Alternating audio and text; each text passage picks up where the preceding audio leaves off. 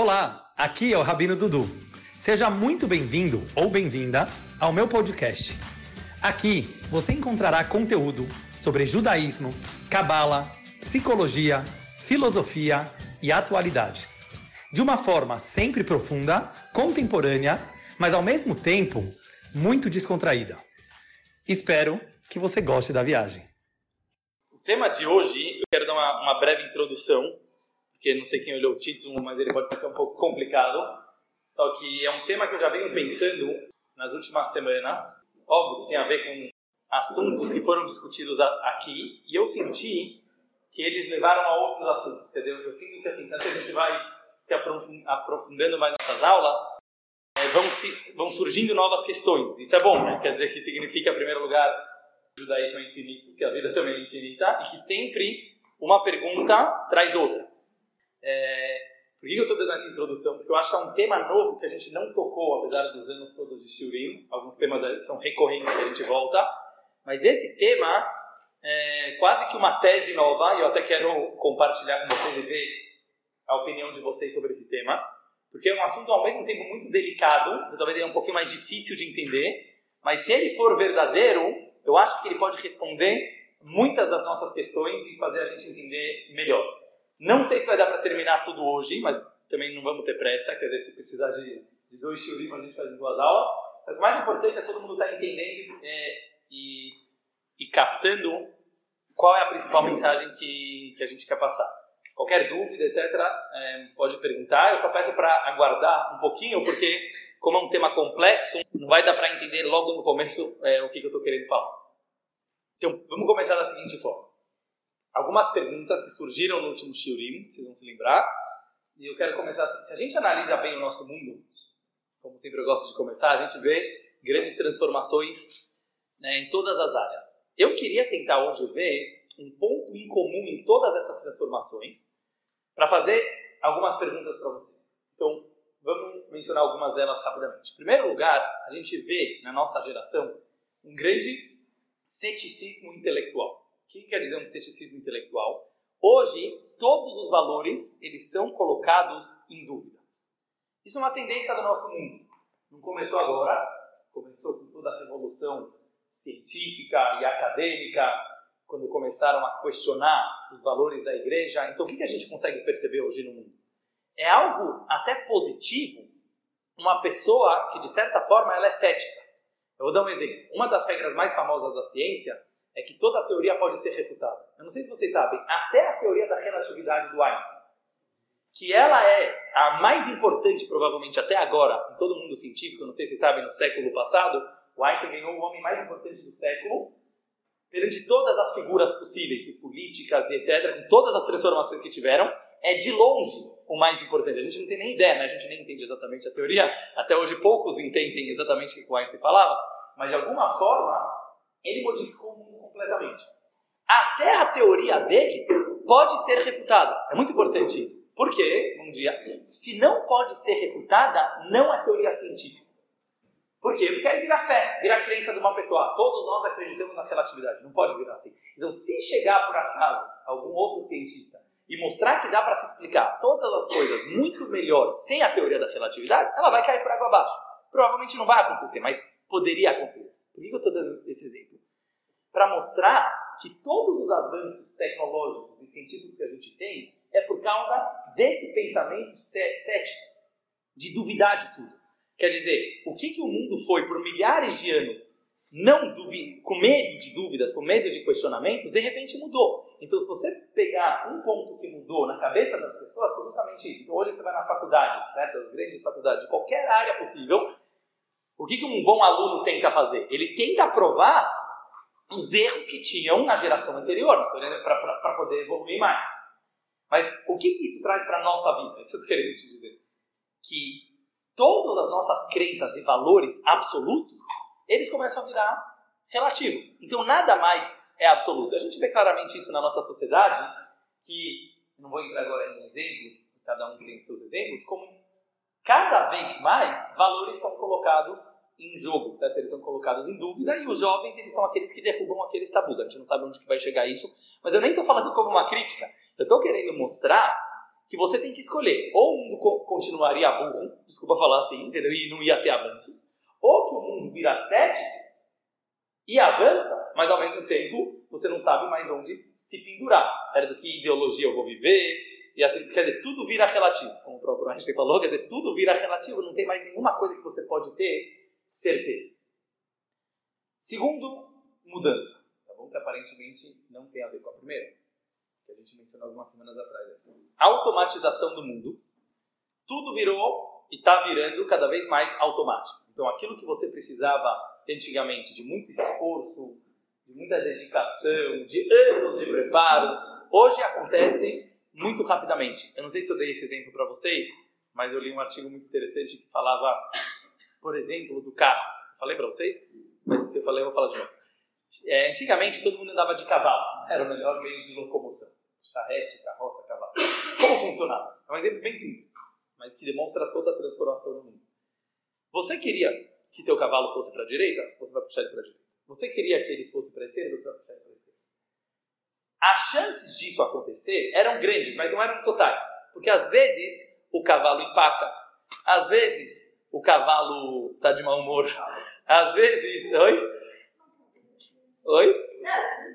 Ele não quer obedecer. Você, mas isso era o normal do mundo. Quer dizer assim, todos os esforços eram talvez, eram grandes talvez. Então a frustração era uma coisa muito comum.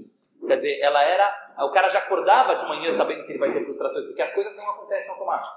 Hoje em dia, não. Você aperta a máquina do café, vai sair café. Certo? Você. Em si, não. Calma, eu vou chegar no sino sai, mas é isso que eu quero mostrar. O carro, certo? Hoje em dia, não é mais cavalo, é carro. Então, a chance que você vai virar o volante para a direita e ele não vai para a direita é menos do que uma em um milhão, certo? Só se o carro vai vir com defeito. Então, o que, que isso está fazendo com a nossa cabeça? Não quero entrar agora na, no avanço tecnológico. Isso está fazendo com a cabeça das pessoas uma grande transformação, que frustração já não é mais permitida. Porque se tem frustração, é porque a máquina está quebrada, porque o cara que fabricou errado, e a gente vai ficar com raiva de alguém que, que não fabricou. Porque o certo é não ter frustração. Mas por que eu estou trazendo esse, esse, essa informação? Porque ela tinha surgido há um shiurim de algumas semanas atrás. E muita gente, quando para aqui, fala que droga, meu, é verdade, é bom quando o mundo era antigamente, como era antigamente. E começa a ter uma certa nostalgia, de uma certa forma, de quando as pessoas podiam aprender as frustrações da vida. Porque, isso aqui é importante, porque as frustrações não foram embora. Isso é mais importante, quer dizer, não é pelo fato de ter automatização, hum, a pessoa fica menos acostumada com frustrações. Mas óbvio que no macrocosmo, na vida dele como um todo, ele acaba se frustrando bastante. E qual é o grande problema? Que as pessoas, as crianças principalmente, não estão mais acostumadas a, a se frustrar. Mas o que, que eu queria questionar na aula de hoje? Beleza, então o que, que fazemos? Vamos voltar para o passado? Vamos, vamos dar um jeito de não automatizar, porque tem gente que tem essa mentalidade, tem gente que fala, para eu poder educar bem os meus filhos, então não vou deixar mexer no celular, não vou deixar a máquina de café, não vou deixar não sei o que Como se você ficar vivendo na idade da pedra, esse fosse o caminho, mas desculpe informar vocês, não vai voltar atrás. Por que, que não vai voltar atrás? Porque não tem por que voltar atrás. O mundo todo usou tudo isso para. A gente teve enormes avanços em todas as áreas da vida. Então, como eu falei antes, você tem que escolher. Sabe, você não pode ser igual eles falam. Como que eles gostam de falar? Comunista de iPhone. Sério que é a mesma coisa. Você não pode resolver usar o iPhone para o que você quer, mas falar assim, ah, mas que droga que o mundo avançou. Não, não tem meio termo, entendeu? Isso é uma das questões que surge muito forte no livro Sapiens, que eu mencionei, que a gente vai discutir um pouco sobre ele, e depois dele analisar toda a história da humanidade, muito bem analisada, e algumas pessoas me perguntam, Rabino, mas como você leu esse livro, também o livro Homo Deus, afinal, o cara é completamente ateu, e ele mostra, em todas as páginas do livro dele, como ele só acredita nas provas científicas e não mas para mim, eu falei para algumas pessoas, só provou mais a existência de Deus. Então, para mim, pelo menos, eu não estou falando que eu aconselho qualquer pessoa de ler, mas para mim é tão óbvio o elo que falta na visão dele. Eu acho que ele é um gênio, eu acho que ele tem uma análise da realidade fantástica. Então, para mim, eu não vejo que tem problema. Ah, o cara é ateu, eu acredito em Deus, mas eu posso usar o livro dele para entender melhor o que está acontecendo no mundo, porque ele, para mim, ele continua sendo um gênio de qualquer forma. Mas para mim, até reforçou mais ainda a necessidade de sim acreditar em Deus. Mas eu vou mostrar isso para vocês daqui a pouco. Mas a pergunta que ele faz. É intelectual ou é é tipo. Os dois lados. Não, quando eu falo agora, não estou falando nem de crença, estou falando de, de entender Deus. Mas é intelectual? Meu? Acho que é os dois. É os dois. A. Sim. É isso mesmo. Porque eu vejo que tem eu vejo questões. que Isso é um problema sério, porque existe a necessidade de acreditar em Deus e existe a verdade absoluta Sim. que Deus exista. Tá, eu não, eu não vou entrar nisso agora, porque não é o tema de hoje. Mas em resumo eu quis falar. Não, só pra gente não desviar. Mas em resumo eu quis falar assim: que em relação. Eu não estou falando de crença. Eu não estou falando de crença. Estou falando de provas lógicas. Quer dizer, o, o pensamento lógico. Que, porque, não sei se vocês sabem, tem a mitzvah de acreditar em Hashem e tem a mitzvah de entender que Hashem existe. Essa é mitzvah. Você tem que entender que Hashem existe. Isso, é, e, aliás, essa é a mitzvah. O Rambam, quando ele menciona as 613 mitzvot, não tem mitzvah acredite em Deus. Sabe por quê? Porque se você não acredita em Deus, você nem está lendo o livro do Rambam, certo? A premissa que você está lendo a Torá é porque alguma coisa você já acredita. A mitzvah da Torá, Anohi Hashem Elokecha, que é o primeiro dos dez mandamentos, não é acredite em Deus. Acredita ou que você acredita ou que você não acredita. Não dá para mandar alguém acreditar. A, a mitzvah, não, mas a mitzvah como ela é trazida no Rambam é Yediat Hashem. Conheça Deus. A mitzvah é conhecer, e aliás é isso que a gente faz no nosso shiur, que, é que a mitzvah é a primeira dos dez mandamentos, é se aprofundar com a tua lógica. Mas voltando para o tema, quando eu leio esses livros, só para a gente não, não desviar, Sapiens e Homo Deus e outros livros parecidos, é, depois de se aprofundar bem, para mim fica uma coisa clara o que está faltando para o autor. Ó, não é culpa dele, ele não acredita. Mas o fato das provas, daqui a pouco eu vou mostrar como, não quero entrar nisso aqui agora, mas o fato que ele, que ele, que para ele falta a, a vontade de acreditar que exista um criador nisso tudo, você vê claramente que fica uma coisa até meio idiota, na minha opinião, entendeu? Porque você fica forçando a barra em cima de continuar tendo que acreditar que Deus não existe. Mas tudo bem, voltando para o ponto aqui. Ele faz essa pergunta muito boa no livro. Qual que é o ponto do livro Sapiens? Depois que ele faz uma análise prolongada de toda a história da humanidade, de acordo com ele tem 150 mil anos, e não faz a mínima diferença, porque se ela tem 150 mil ou 5 mil, ela foi a mesma história, como você vai ver, o homem era o homem da pedra, depois ele virou o homem da agricultura, depois ele virou o homem das indústrias, depois ele virou o homem da tecnologia. E qual é a pergunta que ele faz? Ele pergunta no final, valeu a pena? O que, que quer dizer valeu a pena? Será que somos mais felizes hoje em dia? É uma das perguntas. Será que se não tivesse evoluído tudo, a gente não seria mais humano? E é essa pergunta que eu quero deixar aqui. Mas a minha pergunta, e é isso, e é isso que eu estou querendo te dizer, que é a nossa diferença. No judaísmo não existe a pergunta valeu a pena. Porque na cabeça dele, que não existe um Deus que está cuidando lá em cima, talvez o homem seria mais inteligente ficando no homem da pedra. Mas para mim isso que virou uma burrice. Porque se o homem achasse que estava bom ficar igual estava na, na idade da pedra, ele ficaria. O motivo que ele não ficou é porque necessidades vitais, por exemplo, de um homem se matar o outro, exigiram essa evolução. Então, essa aqui foi uma evolução natural. Então, isso eu quero mostrar, que depois de fazer toda a análise, a nossa resposta vai ser uma resposta diferente. Porque nós acreditamos que não, tem, não tinha a opção de, ah, vamos regredir, vamos agora jogar todos os aparelhos, o hospital Einstein fora, todos os aparelhos de medicina, vamos voltar para ser... Não existe essa opção, porque é uma coisa óbvia, na nossa crença, que essa evolução toda, ela tem um objetivo final. Então é isso que eu estou querendo mostrar para vocês, que a diferença entre você acreditar que existe um objetivo final nessa história toda, ou você acreditar que é tudo por acaso, vai ser a resposta para essas perguntas. Mas vamos continuar. Ponto número 3. Uma coisa que eu acho que revolucionou muito, e esse é um ponto que eu acho que a gente ainda não falou é. Quando surgiu Sigmund Freud, faz tempo que a gente não fala de psicologia, e ele é, e junto com ele todos os outros grandes psicólogos de todas as linhas possíveis. Olha, olha que interessante como o surgimento de todos esses é, pensamentos diferentes, mesmo que eles são de áreas diferentes, eu, eu vou querer ver como todos eles entram em, em, em conexão. O que, que, que, que a psicologia trouxe para o mundo? Também uma grande revolução do pensamento. Antes, era tudo preto no branco. O que quer dizer preto no branco? Você ia na escola, uma criança vai na escola. Ele é bonzinho ou ele é mauzinho? Ele é daqueles que se comportam ou é daqueles que não se comportam? Se ele se comporta, muito bom. Se ele não se comporta, vai apanhar até entrar na linha. Era uma visão do bem e do mal, é isso que eu estou querendo mostrar. A visão do bem e do mal, ela era muito clara na cabeça das pessoas. Era o que a igreja achava que era bom ou mal, era o que a ética e moral da época achava que era bem e mal. E dentro desses padrões, óbvio que sempre existiram os questionadores, mas o mundo ele se comportava sem querer muito saber a causa dos acontecimentos. O que importa são os acontecimentos. Até hoje tem pessoas mais pragmáticas que não curtem psicologia e ainda acham mais legal enxergar a vida dessa forma. Mas o que está demonstrando? Isso eu quero mostrar. Hoje em dia, até as pessoas mais céticas da psicologia já são completamente influenciadas pelo pensamento psicológico. Isso eu queria mostrar. Hoje em dia, nós temos um mundo terapêutico. O que quer dizer um mundo terapêutico? Você tem que analisar as causas dos problemas. Então, por exemplo, uma escola. Certo? Vai ver que tem uma criança que não está prestando atenção. Não existe falar que ele não está prestando atenção porque ele é mau. Não é mais. E se tem professores que olham assim, o cara está bem por fora da realidade.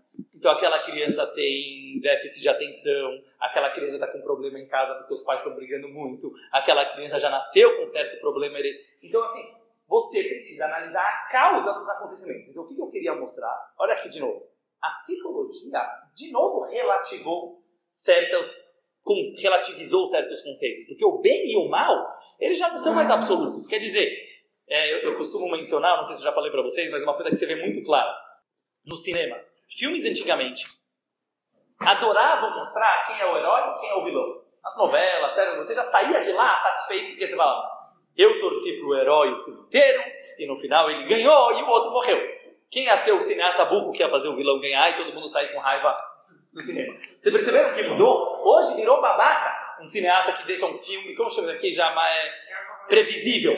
Sério, não pode ser previsível. Então, mas não é também. Aí teve uma fase que eles começaram a fazer o contrário também, que realmente eles faziam o. Mas hoje em dia você vê que um bom filme ele não pode tomar partido. Ele faz você sair, por isso muitas vezes pessoas saem do cinema, marido e mulher, brigando, certo? Um falando que é. Normalmente é assim.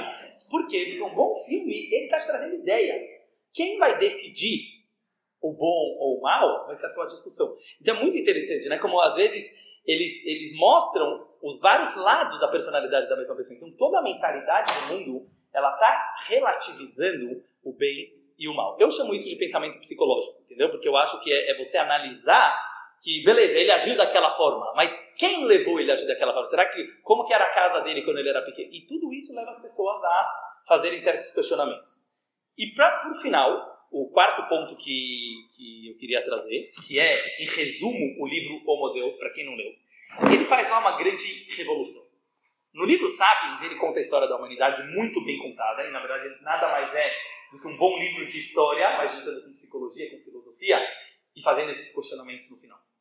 O livro Homo Deus é uma continuação do Sapiens, que ele começa a analisar presente e futuro. Ele começa a analisar, beleza, qual é a tendência do mundo agora, de acordo com o que, que a gente está vendo. E ele fala bem claro, não é uma profecia, é uma coisa que a gente já está vendo essa transformação. Eu fiquei particularmente é, muito impressionado, é, eu fiquei fascinado até, porque eu consegui perceber uma coisa que de certa forma a gente até fala aqui no Shiurim, como vocês vão ver, mas eu gostei muito de ver, porque eu sempre falo isso aqui pela visão religiosa, ou pela visão é, mística e espiritual, e eu vi que ele praticamente fala a mesma coisa pela visão científica. Ele, é, é, engraçado que ele fala que ele é ateu, mas ele quase que vira religioso no final do filme, vou do livro, eu vou explicar por quê. Ele explica um fenômeno que está acontecendo no mundo, que não sei se já ouviram falar, que se chama dataísmo. Dataísmo, o que, que quer dizer? Tudo está virando data. Vou tentar explicar de uma forma bem simples para todo mundo entender. Quer dizer o seguinte, isso que eu falei antes da automatização, isso já é passado. Os nossos pais também já, já eram quase tudo automático. 20 anos, etc. Agora é outra história. Agora os robôs são computadores, dizer que eles vão sair andando por aí, mas por que, a gente chama eles de robôs? Porque os computadores de hoje, eles já têm dedução própria. Vocês não têm ideia do avanço de inteligência artificial que significa isso. Quer dizer o seguinte, hoje em dia você programa um computador para ele jogar Tetris, por exemplo, ele aprende a jogar outros jogos sozinho. Isso não existia antigamente. Já acontece, só para você entender, talvez o nosso celular já é movido a esse tipo de inteligência. O que, isso causa? Sabe esses filmes de ficção que a gente vê que os robôs vão se revoltar contra a humanidade? Já está. O que, que ele quer mostrar? Já está acontecendo. Não do jeito que aparece lá atirando em todo mundo. Talvez daqui a 100 anos. Desculpa, poderia acontecer. Mas o que está acontecendo já na prática no mundo de hoje é que os computadores eles são mais capazes do que os seres humanos em quase todas as áreas. Então, eu vou dar um exemplo que ele menciona lá. Pega a medicina. É que vocês não estão entendendo. Talvez já não vale a pena falar para o teu filho seja médico, mesmo que ele quiser muito ser médico. Por quê? Porque a tendência é que não vai mais precisar de médico. Não sei se qualquer pessoa aqui que infelizmente já precisou de algum tratamento, etc., nos hospitais, já sabe que os médicos já usam quase completamente a tecnologia para fazer qualquer tipo de operação. Mas daqui a pouco não vai mais precisar da figura médica lá mexendo no computador. O computador vai fazer sozinho. Ele traz um exemplo. Tem um computador hoje muito famoso que se chama. É, já existe até, né? Já nem é. Não, mas você vai entender o nível. Talvez vá precisar do médico lá fora. Porque se o, o computador pode fazer a operação, certeza que secretário também não precisa, entendeu? Eu quero mostrar que tudo vai virar automático, entendeu? Então, por exemplo, é, dá um pouco até de medo, mas o que eu quero trazer isso? Não para assustar. Talvez aqui no nosso. A gente já, sabe, dá uns passos na frente de coisas óbvias que estão acontecendo, mas óbvio, aqui é shiur, não é aula de, nem de tecnologia, nem de medicina. Mas a gente pensar onde vai ficar o nosso papel. É isso que eu quero trazer no shiur de hoje. Eu quero falar assim, porque eu acho que já está acontecendo. A gente está sendo bobo achando que a gente ainda mexe em alguma coisa, mas os computadores, é isso que ele quer falar, o Dataí, já estão mandando no mundo e, e, e nós somos escravos dele. É muito engraçado que esses filmes de ficção, eles acontecem exatamente como mostrava 20, 30 anos atrás, mas a gente já é escravo dos computadores de uma certa forma. Mas deixa eu dar esse exemplo da medicina. Tem um computador que se chama Watson. Ele é considerado o computador mais inteligente que tem, teve uma competição entre computadores e ele ganhou. Ainda não está na praça dessa forma, mas o que, que já dá para acontecer? Você vai no médico, né? Vamos que uma pessoa precisa ir no médico. Aí ele vai lá para fazer um diagnóstico. O médico vai estudar, vai analisar, vai ouvir a respiração dele, vai pegar os últimos exames que a pessoa fez, vai olhar um pouco, vai perguntar para ele qual é o histórico familiar, às vezes você vai saber, às vezes você não vai saber. Imagina que num computador vai ter as informações de todo mundo. Não precisa fazer pergunta nenhuma, ele sabe exatamente todas as coisas hereditárias que você pode ter herdado de todos os teus pais, avós, bisavós, tataravós, porque vão estar lá. Ele, você coloca o teu DNA lá, então ele já sabe todas as tuas informações genéticas, que hoje em dia já dá para saber, que não dá para o médico saber isso aqui de cor, simplesmente olhando para tua cara e te examinando. Ele sabe em tempo real todas as curas e todos os tipos de remédios que estão sendo inventados agora, porque alguém vai lá e coloca na rede e, e, e ele sabe todos os tipos de cura. Ele não tem problema de acordar de mau humor, ele não pode estar resfriado naquele dia, ele não pode estar entendeu? Pensando em outra coisa. Então a chance do computador acertar o diagnóstico, não estamos nem falando de cirurgia nem nada, estamos falando de clínico geral. A chance do computador acertar o diagnóstico é infinitamente maior do que do médico acertar. Então, eu sei que pra gente pode ser meio chato e etc. Mas por isso eu falei, é uma visão futurista do presente. Se a gente perceber, quem conseguir captar que a gente já está vivendo nessa era, é mais ou menos isso que eu quero entrar hoje e devagar a gente se acostumar a entrar nessa, nessa era sabendo qual é o papel do ser humano, vai ser um grande lucro pra gente, né? Porque a coisa vai acontecer independente da gente. Falando, o ser humano não vai resolver, ah, vamos parar de avançar para a vida ficar um pouquinho mais legal. Talvez até, até estão fazendo isso já, porque talvez já poderia estar mais avançado. Seria um grande choque, entendeu? De repente agora. Mas a natureza do mundo é avançar, é evoluir. Então provavelmente não vai, não vai brecar no meio do caminho. Então esse, esse ponto do dataísmo, só para finalizar ele, eu só trouxe exemplo de medicina. Ele mostra lá no livro em todas as áreas da vida. Em direito, em política. É ridículo a gente ficar. Ah, Aécio Dilma. Não é nem Aécio nem Dilma. É um computador que sabe eh, gerir um país melhor do que a Aécio e a Dilma e não tem chance de roubar. Vocês entenderam? Tipo, o computador. Pode, pode falar. É bom você pensar que se você olhar pelo lado da, da psicologia, que era o ponto anterior, Sim. por exemplo, a robô não consegue talvez entrar, igual você falou do médico né, que o médico, o cara vai acertar o diagnóstico. Mas hoje em dia, por exemplo, o meu marido que é médico, 80% dos casos que vêm para ele, às vezes não são cirúrgicos. É psicológico. É Sim. psicológico. Gostei que você trouxe isso, mas sabe por que, Então, que ele. assim, será Legal. que? Ótima pergunta. Por isso que a gente vai questionar, não estou trazendo resposta, mas qual que é a questão que o próprio Yuval Harari faz no livro dele? Ele pergunta no final, depois de analisar isso e milhares de outros pontos, é tipo assim, parecido com a pergunta do Sapio, quando ele não pergunta vale a pena, ele fala assim, o que, que vai acontecer com as emoções humanas? Porque isso que você está trazendo é tudo um problema emocional. Então, por, lembra que eu mencionei daquele livro, daquele filme que fala, então vamos superar as emoções. Quer dizer, se 80% dos pacientes do, do teu marido chegam lá com problemas emocionais, tira as emoções humanas, que a gente vai virar ótimos seres humanos. E muita gente já está virando assim. O que, que é o louco? Que sem tomar remédio ou sem é, nenhuma coisa para superar as emoções humanas, as pessoas já estão virando. Pessoas estão tão robóticas hoje, mas a gente não percebe. Mas nos seus filhos, eu percebo cada, cada vez mais nas novas gerações. A maneira de sentir já é diferente. Lógico que, tendo contato com a geração anterior, eles vão olhando, você começa a contar suas histórias, a história dos teus avós, mas cada vez mais, eu, eu vejo até entre o mundo amoroso, o mundo do namoro, é totalmente já diferente do que na época de. Vocês, vocês conseguem perceber isso? É muito menos emocional.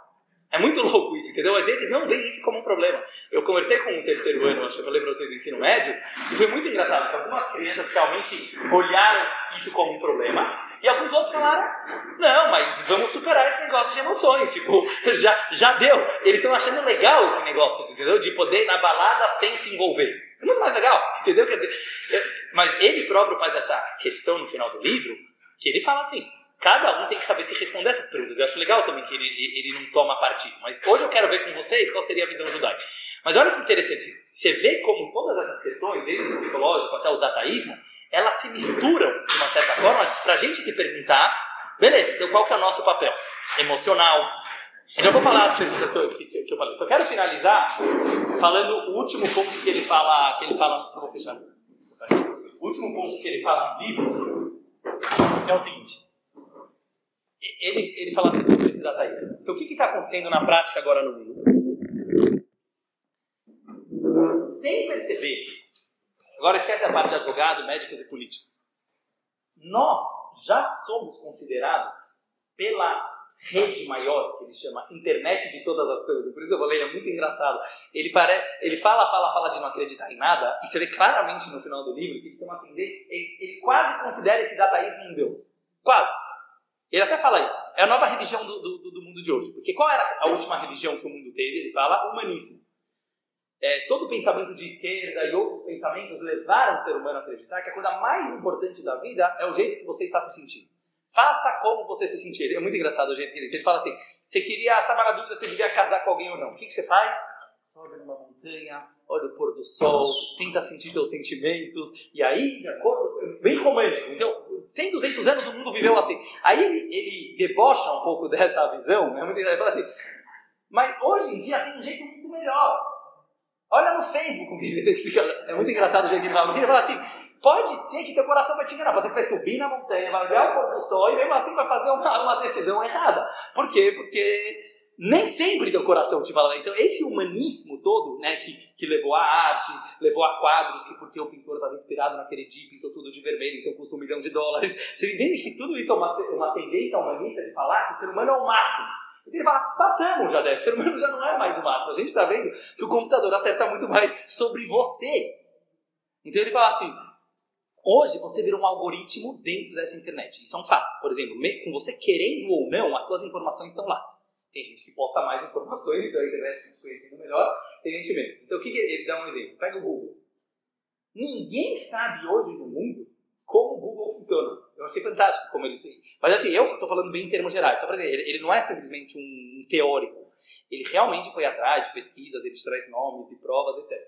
Mas ele fala assim: é, o Google, você tem os melhores profissionais trabalhando lá, e colocam as suas melhores especialidades da sua área.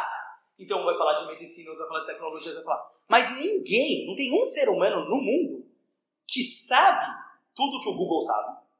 E não tem nenhum ser humano no mundo que nem está entendendo mais como o Google funciona. Isso que para mim foi mais interessante. Por quê? Porque com todo esse acúmulo de informações, e o Google sabe, desse, sabe deduzir de coisas sozinho, ele já está é quase que ele virou um monstro, entendeu o que ele quer dizer? Depende de como você vai olhar. Não estamos querendo agora querer romantizar o negócio, falar ah, agora ele vai se levantar e vai pegar vida. Eu não estou entrando nisso, mas já está acontecendo. Isso que eu estou falando, não é uma coisa futurista. Hoje em dia, nós já somos um algoritmo lá dentro. Então, o que, que as, os jovens, até para vocês entenderem o mundo do mais o que, que os jovens estão percebendo? Que se nós somos um algoritmo dentro da internet de todas as coisas, se eu ficar vivendo minha vida de uma forma individual. Simplesmente falando, serei humanista e vou viver na floresta seguindo meus sentimentos. Você está sendo um bobo, porque você perdeu todo o sentido da tua vida se você faz isso. Porque o sentido é você estar tá interligado com toda a humanidade. Você está interligado com todas as criaturas da Terra e até dos planetas, porque os planetas também já estão no Google. Então, você tem hoje, o que eu estou querendo mostrar que tem a ver um pouco com uma aula que a gente falou sobre redes sociais. Essa necessidade da criança, desde que ele nasce já estava no celular, e já... tirando os lados negativos que a gente pode falar educacionais, que não é o que eu quero julgar hoje, é uma tendência que está acontecendo natural que tem a ver com compartilhamento. Perdeu o sentido para o ser humano não estar participando desse todo que é a internet. Perdeu o sentido, porque a internet é muito mais inteligente do que nós. Então você pode ficar fora ou você pode ficar dentro. Isso tudo ele traz lá, sem julgamento, sem críticas religiosas ou não, mas é simplesmente um fenômeno que está acontecendo no mundo. Tá bom, fecha parênteses. Trazendo esses quatro pontos, tá bom? Só repetindo para Ruth que chegou agora.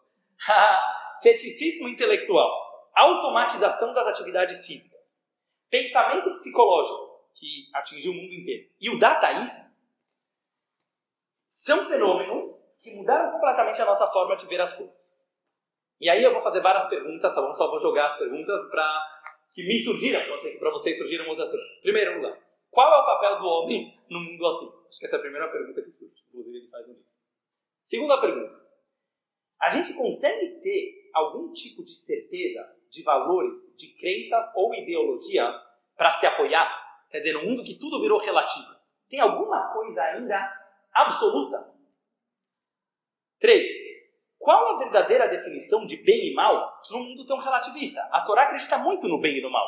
O judaísmo fala toda hora do bem e do mal. Então, quando tudo vira relativo, como eu estava mencionando dos filmes né, que a gente falou, como que eu vou educar meu filho? É muito difícil, porque se você é uma pessoa muito pensadora, fica difícil até para você julgar o teu próprio filho, porque você começa a olhar, não, mas ele fez isso porque ele foi causado por causa daquilo, pode ser que ele tenha outros dons que eu não estou vendo, pode ser que na verdade ele vai querer levar para um outro lado. Tudo é relativo. Então é muito difícil, hoje em dia, a gente definir bem e mal. Quatro. É, só deixa eu fazer uma, um parênteses. Mesmo na religião, isso que eu acho que é uma coisa importante mencionar, porque você vai falar, tá, temos a Torá para se apoiar. Eu não sei se vocês estão percebendo, nas minhas aulas já devem ter percebido, mas muitos outros rabinos também do mundo estão começando a analisar, na minha opinião, os mais que estão olhando a realidade como ela é, de uma forma mais profunda, estão percebendo que mesmo dentro da religião não adianta mais querer tapar o sol com a peneira. A gente já falou várias vezes. Então não adianta querer fingir mundo ortodoxo não tem problemas. Beleza, tem comunidades que hoje metade dos filhos chutam o pau da barraca. Como fala, metade, metade. Estou falando um ou dois, é um ou dois, só falar que é uma exceção. Ah, mas tem muita gente fazendo chuva. Sim, tem muita gente. De... Porque não estou falando que o mundo lá fora está melhor. Tem muita gente desesperada que não acha sentido. Mas você tem que se questionar e como a gente falou várias vezes, não é, ah, entrei na religião e resolvi todos os meus problemas. Não. Mesmo no mundo religioso, hoje você vê uma criança que ele é meio ateu, com que ele é muito questionador, você não vai bater nele, você não vai botar ele de castigo. Você vai perceber por que essa criança está com esses questionamentos. Você vai perceber uma criança que está com tendências sexuais erradas, você não vai, depende da comunidade, como eu já falei, mas você não vai, ah, vamos excomungar ele. Não, você vai tentar é, olhar qual é o assunto. Então, tudo isso, do bem e mal que eu estou falando, está mudando do mundo ortodoxo também. Então, não é uma questão que você pode falar, ah, para quem tem Torá não tem esses problemas. Tá bom, pode fingir que não tem, mas, mas tem, porque as comunidades estão vendo que tem. Quarta pergunta: quanto livre-arbítrio nós realmente temos dentro disso tudo? Um dos capítulos desse modelo ele discute o livre-arbítrio, que eu não sei se a gente já falou muito sobre livre-arbítrio aqui, mas cientificamente nós não temos livre-arbítrio, a gente já tinha falado uma vez. Isso não é uma novidade do, do, do, do, do Arari, que é uma coisa que no mundo científico, como tudo é causa e consequência, todas as atitudes que você toma é um conjunto de um monte de coisas que levam você a tomar aquela atitude. Então, já não se acreditava muito em livre-arbítrio, a não ser alguém que acredita em alma, em coisas espirituais. Mas com. Eu estou falando assim, mesmo para os céticos do livre-arbítrio, agora está pior ainda. Por quê? Porque a partir do momento que a mídia, a internet, já está decidindo as coisas por nós, sem a gente perceber. Então, deixa eu dar um exemplo simples só para gosto de exemplos para a gente, como eu falei, não vou, eu não vou me apressar, que eu acho mais importante a gente entender bem até as perguntas para poder depois entender a resposta. Pega na política. É muito legal um capítulo lá que ele fala sobre política, né? Percebe, o Brasil acho que é o melhor exemplo para entender isso. Você percebe que parece vira uma palhaçada. Vai virar uma palhaçada. Porque, tipo assim, ah, todo mundo aqui, ó, ah, Aécio, o Aécio vai ganhar. Hoje eu não sei se o Aécio ia ser melhor do que a Dilma. Eu já falava isso, porque Pra mim, eu lembrei meus sobrinhos até lá no Lubar, ah, Aécio. Eles gostam de entrar nesse negócio como se a Aécio fosse do bem e a Dilma é do mal. É óbvio que não é assim. Você entendeu? Quer dizer, tem todo um sistema por trás, tô falando até uma coisa intelectual. Vai olhar o que tem por trás, né? Que é tudo uma máfia lá, que eles são amigos uns dos outros e levam ao mesmo tipo de decisão. Então o que é interessante você analisar que ele fala aqui? Ele fala assim, pessoas não estão percebendo que já não tem mais espaço para discussões políticas filosóficas, direita é melhor, esquerda é Então ele tem um capítulo inteiro que ele explica por que a direita deu certo. Não é porque a direita é do bem e a esquerda é do mal. É porque a direita trocava mais ideias, deixava o livre, é, como fala isso aqui, o livre livre comunicação de ideias, e aí tem muitas empresas tentando fazer a mesma coisa, e algumas empresas erram e as outras dão certo, por isso que o capitalismo dá certo. Então não é uma questão ideológica, mas hoje no mundo, como no mundo da internet, não existe mais você centralizar o poder, cada vez menos, nem a China consegue, nem a Rússia consegue. Então você está indo para um caminho que os computadores decidem os caminhos da política também. Então, uma coisa que eu gosto muito de falar, quem está acabando com a corrupção no Brasil? E está acabando, porque você fala, não, nunca foi tão corrupto. Mentira! Simplesmente está aparecendo agora, porque ninguém mais consegue roubar. Sabe por quê? Porque tem um bicho que se chama computador, e o computador não deixa mais ninguém roubar, porque ele, porque ele fiscaliza. É, o cara vai falar, um cara lá está gravando áudio, o outro vai falar, quer dizer. Mas daí você poderia ficar desesperado e falar, ah, então que chato, né? Quer dizer, o ser humano não melhorou porque ele quis ser um bom, um bom ser humano. Ele melhorou porque o computador fez ele melhorar. Mas eu, eu quero analisar isso com vocês. Será que é ruim? Quer dizer, o fato que a informação que eu queria mostrar isso tirou o nosso livre-arbítrio, entendeu? Quer dizer, os políticos, eles não estão tendo livre-arbítrio de serem gente boa. Não, por falta de livre-arbítrio, o país vai ficar mais correto. Cada vez mais, é só um pequeno exemplo para mostrar que a gente está perdendo o nosso livre-arbítrio sem perceber. A moda, você pode perceber na moda, certo? Quem acompanha redes sociais, Instagram etc, certo? Que para quem não gosta disso, fica até mais fácil de deve achar bem ridículo até tudo o que está acontecendo. Porque, porque você vê uma tendência que todo mundo é levado junto para o mesmo negócio porque saiu na internet que é assim. Então, a forma como a gente é manipulado pelo mundo da informação é cada vez maior. Já era antigamente, mas está cada vez maior. Então, tudo isso surge mais uma pergunta. Onde vai o nosso livre-arbítrio? Por isso que eu queria trazer essa pergunta. Quinta pergunta. Como suprir as faltas psicológicas e emocionais causadas pela tecnologia? Já chegamos na conclusão que o ser humano se frustra menos, que o ser humano tem menos esforço. E tudo isso leva uma geração mais mimada, mais ressentida. Lembra como a gente já falou algumas teorias atrás? O que fazer com isso? Beleza, e como eu falei, vamos voltar atrás? Vamos jogar o celular no lixo? Não vamos. Então, vamos ficar só reclamando do passado? Hoje em dia já não aguento mais pessoas que ficam falando, ai, como que era tão bom. Beleza, mas você vai voltar? Você quer voltar? Você nem quer voltar. Então, o que, que tem que fazer um ser humano inteligente? Não, você tem que repensar a geração. É isso que eu estou querendo fazer hoje com você. Eu quero falar assim, deve ter uma luz que a gente não está vendo. Só para já dar uma dica da resposta. Deve ter uma luz no fundo do túnel, como se fala. Mas se a gente acredita que tudo que a Shem faz é por bem, então toda essa revolução do dadaísmo, da psicologia, do ceticismo, da automatização, tudo isso está querendo falar para a gente. O pessoal se toca. O papel do ser humano não é aquele que você pensava que era. O papel do ser humano é muito mais legal. É muito mais profundo. É isso que eu estou querendo chegar. Eu sei que deu uma deprê de você ficar analisando que a gente perde toda a nossa função, mas eu já passei dessa, dessa fase. E eu estou agora para perceber assim, não, a gente que não estava percebendo que a gente nunca viveu de verdade. Porque se a nossa vida poderia ser anulada por um dataísmo, poderia ser anulada por uma inteligência maior que é mais inteligente. Isso não é do ser humano. Quer dizer, deve ter alguma coisa. Pode falar.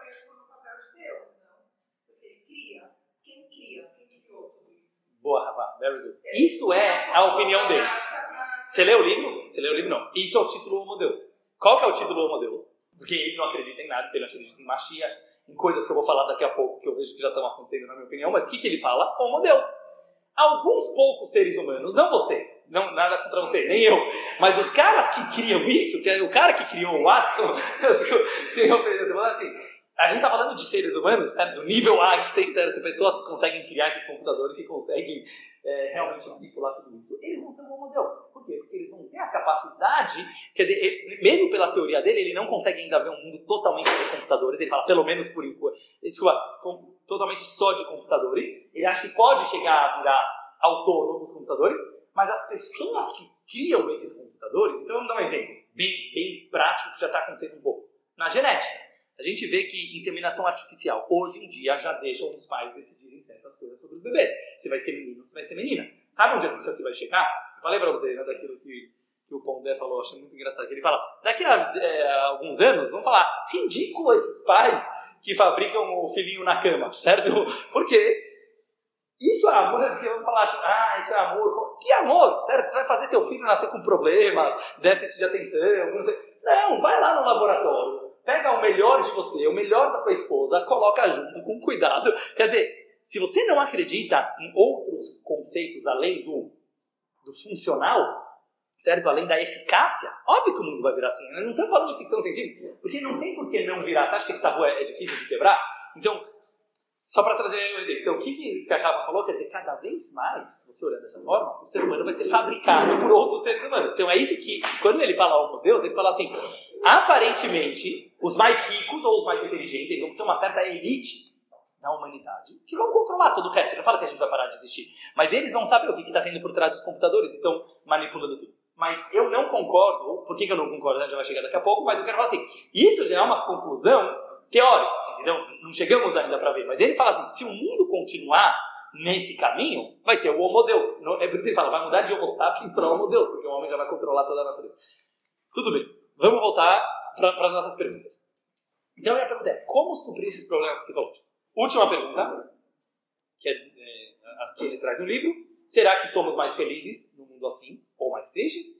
E o que acontecerá com as emoções humanas? Quer dizer, será que Daqui a pouco não vai mais existir emoções, o ser humano vai descobrir que emoção era uma coisa burra que só deixa a gente ficar doente? Ou será que a gente vai descobrir o contrário? O mundo não tem a mesma graça sem emoções, então a gente vai. Vamos ver. É, tem mais tempo?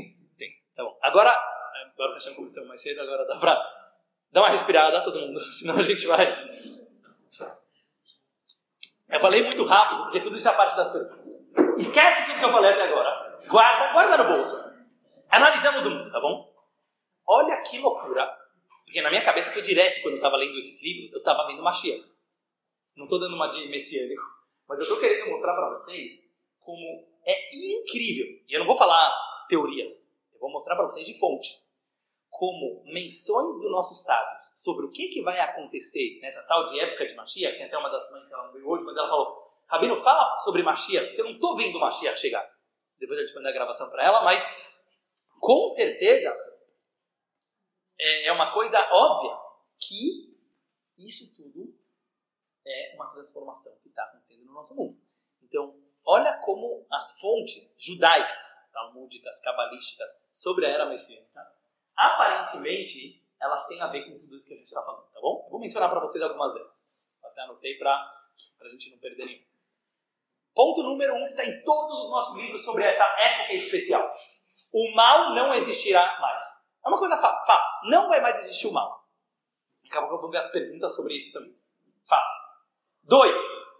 Nós seremos eternos. Não tem mais morte, não tem mais doença. O ser humano vai... Olha que tipo de mudança que vai acontecer no mundo. Isso são conclusões suas? Não, não, isso está em livro, isso que eu falei. Isso, isso aqui estão claramente um livro, certo? Eu não vou mencionar agora, porque tem tantos livros, mas todos, quer dizer, faz parte da fé judaica que a gente vai viver para sempre. Três, os mortos vão ressuscitar. Você sabe que Kriyat é um dos 13 princípios do judaísmo. Acreditar que até quem já morreu vai voltar. Beleza. Quatro, haverá uma arena, arena, tipo arena do Corinthians, certo? Itaquerão, no qual lutarão Leviatã. Leviatã é um, uma criatura do mar, tipo uma baleia enorme, que está escrito que Deus criou logo nos, nos primeiros dias da criação, mas nunca ninguém encontrou ele e o Chorabar. Chorabar é o grande boi. Tem gente que fala que é simbólico isso, mas vai ter uma luta entre o Leviatã e o boi grandão, que simbolizará, Kabbalah explicar, a luta. Não, mas ouve, ouve. Isso vai ser um símbolo da luta. Vai ser um símbolo entre a luta do bem e do mal. Que a Shem vai botar os dois numa arena, o bem e o mal, é, se eu não me engano, o Leviatã é o bom e o Chorabar é o mal. Aí no final, o Leviatã com a, com a escama dele é a baleia, é um peixão, verdade, não é uma baleia. Com a escama dele, ele vai fazer shkita no Chorabar. E, inclusive, tem toda uma discussão no Talmud como que ele vai poder fazer shkita com a, com a escama. Afinal, tem que ser com faca, quer dizer, é uma coisa literal. Mas esquece tendo a, a, a forma. Eu quero pegar o conceito. O conceito é que eles simbolizam o bem e o mal. E o bem vai acabar com. Não, logo no começo da era de Mashiach vai acontecer isso e o bem vai acabar com o mal. Qual, mas essa vai ser a minha pergunta. Minha pergunta é qual é a simbologia disso tudo? Hum? O bem vem dar. Cinco. O prazer será absoluto, porque nós acreditamos que vai ser a recompensa final, então não é que vai ser um mundo ruim, será ao contrário. Vai ser um mundo que a gente vai ter prazer o tempo inteiro. Seis. A ocu... Eu só estou mencionando rápido só para a gente não ficar se prendendo. Para vocês fazerem a analogia depois. Seis. A ocupação de toda a humanidade será apenas conhecer a Deus. Isso Maimonides fala nas leis de Melech HaMashiach. Ele fala assim, naquela época, a abundância vai ser tanto, os bens materiais vão ser tanto, que a única ocupação de todo ser humano, não só de judeus, ele fala de todos os seres humanos, vai ser apenas conhecer a Deus, que é aquilo que a gente estava falando, que é a primeira da Torá, que é conhecer a Deus. Isso é uma coisa que está claramente na Alahá sobre a época de Mashiach. Só fazer um parênteses, que, é, que eu esqueci de mencionar antes, mas uma das análises mais interessantes também sobre o que está acontecendo no mundo, não sei porque eu não coloquei antes, que ele traz claramente nesses livros também, e outros autores, nunca teve um mundo com tanta fartura e tanta paz como a gente vive hoje. É importante vocês saberem, porque com tudo que se reclama, ah, tem o ISIS, ah, tem é, um mendigo na rua, ah, tem aquele se você vai pegar toda a história da humanidade até hoje, os níveis de fome, guerra e doença, eles praticamente acabaram. É, tipo assim, é incomparável. É incomparável com o que era antigamente. Era normal, pessoas morrendo de fome o tempo inteiro. Lógico, você vai falar, ah, na África ainda tem, no Nordeste ainda tem mesmo. Lógico que tem. Mas mais importante, hoje já tem abundância e fartura no mundo suficiente para sustentar toda a humanidade. Quer dizer, se fosse distribuído de uma outra forma, todo mundo seria milionário. Já teria pelo menos um milhão de dólares para cada um. Então, quer dizer o seguinte, é interessante esse assunto que o Rama fala. O Rama não falou, mas imagina um rabino há 800 anos atrás escrever, haverá uma época que a fartura será tanta que toda a ocupação da humanidade será apenas conhecimento. Interessante. Hoje é fácil você falar. É, próximo. As mitzvot vão acabar. Já ouviram falar isso aqui? Na época do Fiat Ametim, vai ter a ressurreição dos mortos, as mitzvot se anularão. E esses são os pontos que eu quero mencionar. Tem muito mais coisa sobre a época de Mashiach. Eu mencionei alguns que estão escritos nas nossas fontes sobre essa era especial. Agora eu vou fazer algumas perguntas sobre isso, tá bom? Pergunta número um. Que eu sempre tive sobre a época de Mashiach. Esquece Homo Deus, esquece Sapiens, esquece o que está acontecendo no mundo. Era messiânica. Eu não entendi esse papo de era messiânica. Então o que, que muita gente fala? É difícil de entender. E eu, eu vi que algumas também. Mas vamos tentar entender. Para isso que a gente está aqui. Para isso que a gente está aqui. Esse é o tema do estudo. Por um lado, muita gente fala, quer saber? Já que é ilógico mesmo, já que é uma lenda judaica, já que é uma coisa... Deixa acontecer, depois a gente vê. Por que, que isso não é o pensamento judaico? Porque se fosse assim que Deus queria, ele deixava acontecer e depois ele contava pra gente que tem Mashiach. Se faz parte dos 13 princípios do judaísmo acreditar na vinda de Mashiach, esperar a vinda de Mashiach e pedir todos os dias a vinda de Mashiach, então, isso não é um conceito teórico no judaísmo. Deus quer que você entenda o que, que vai acontecer nessa época de Mashiach e queira muito isso. Porque como você vai querer uma coisa que você nem sabe? Você entendeu que a importância que eu acho que é a gente se compreender o máximo que a gente consegue dessa época especial. Então vamos tentar fazer algumas perguntas. Pergunta número um. Qual vai ser a graça da vida sem o mal? Eu mencionei essa pergunta para vocês há um tempo atrás. Como como exerceremos o nosso livre-arbítrio? Para mim, essa é a pergunta mais importante de todo o que a gente falou antes. O judaísmo já está falando para você que o mundo vai chegar numa situação que aparentemente não tem mais livre-arbítrio. Por quê? Porque se o mal, onde a gente exerce o nosso livre-arbítrio? Entre o bem e o mal. Você concorda entre o certo e o errado? Nas decisões. Mas quais são as decisões? Não é só, ah, vou vestir um vestido preto ou vermelho é, é, entre certo e errado, porque até quando a gente falou do estilo de livre-arbítrio, lembra que a gente chegou na conclusão que a maioria das nossas decisões, como a própria ciência fala, não são tuas decisões. Você foi programado para isso, você acha lá que você está decidindo o vestido vermelho, mas na verdade você não está. Agora, entre o bem e o mal, o judaísmo sempre acreditou que temos livre-arbítrio. Se Deus está te falando, ó, naquela época vai ser muito gostoso, o mal será eliminado, tanto o mal físico, que não vai ter sofrimento, não vai ter doença, mas também o mal interior. Beleza, Deus, o que, que eu vou ficar fazendo pro resto da eternidade? O que, que eu vou ficar fazendo? Como um mundo assim pode ser legal? Agora, a gente já mencionou essa pergunta da outra vez, e é por isso que me deu vontade de dar esse shiur. E eu vi muito isso conectando com o Homo Deus, a gente vai ver daqui a pouco. Mas qual que seria a grande questão? A gente poderia falar, quer saber, Deus é legal, Deus é bom, ele vai dar um jeito do mundo ser legal. Mas isso não é um pensamento judaico, porque isso, lógico que a gente pode fazer isso e, e basear na fé. Mas o que eu estou querendo trazer é que eu acho que para a gente entender a época que a gente está vivendo hoje já, hoje, é importante a gente responder essas perguntas. Qual vai ser a graça no mundo que não tem mais mal? Tá, pergunta número um. Pergunta número dois. Não, estou falando na época de Mashiach. Agora estou falando na época de Mashiach, tá bom? Mas o mal não é também, então o bom senso vai ser uma coisa comum. Aparentemente sim. Sabe uma coisa que eu pensava? Rafa sempre falava assim, porque eu sempre eu vi os rabinos falando, ah, só vai ter bem, a gente vai escolher entre o bem e o bem, como a gente vai analisar daqui a pouco. Mas, sendo sincero entre nós, por exemplo, vou dar um exemplo. se eu posso estudar 10 páginas de Torá e eu estudei 9 páginas de Torá, é mal.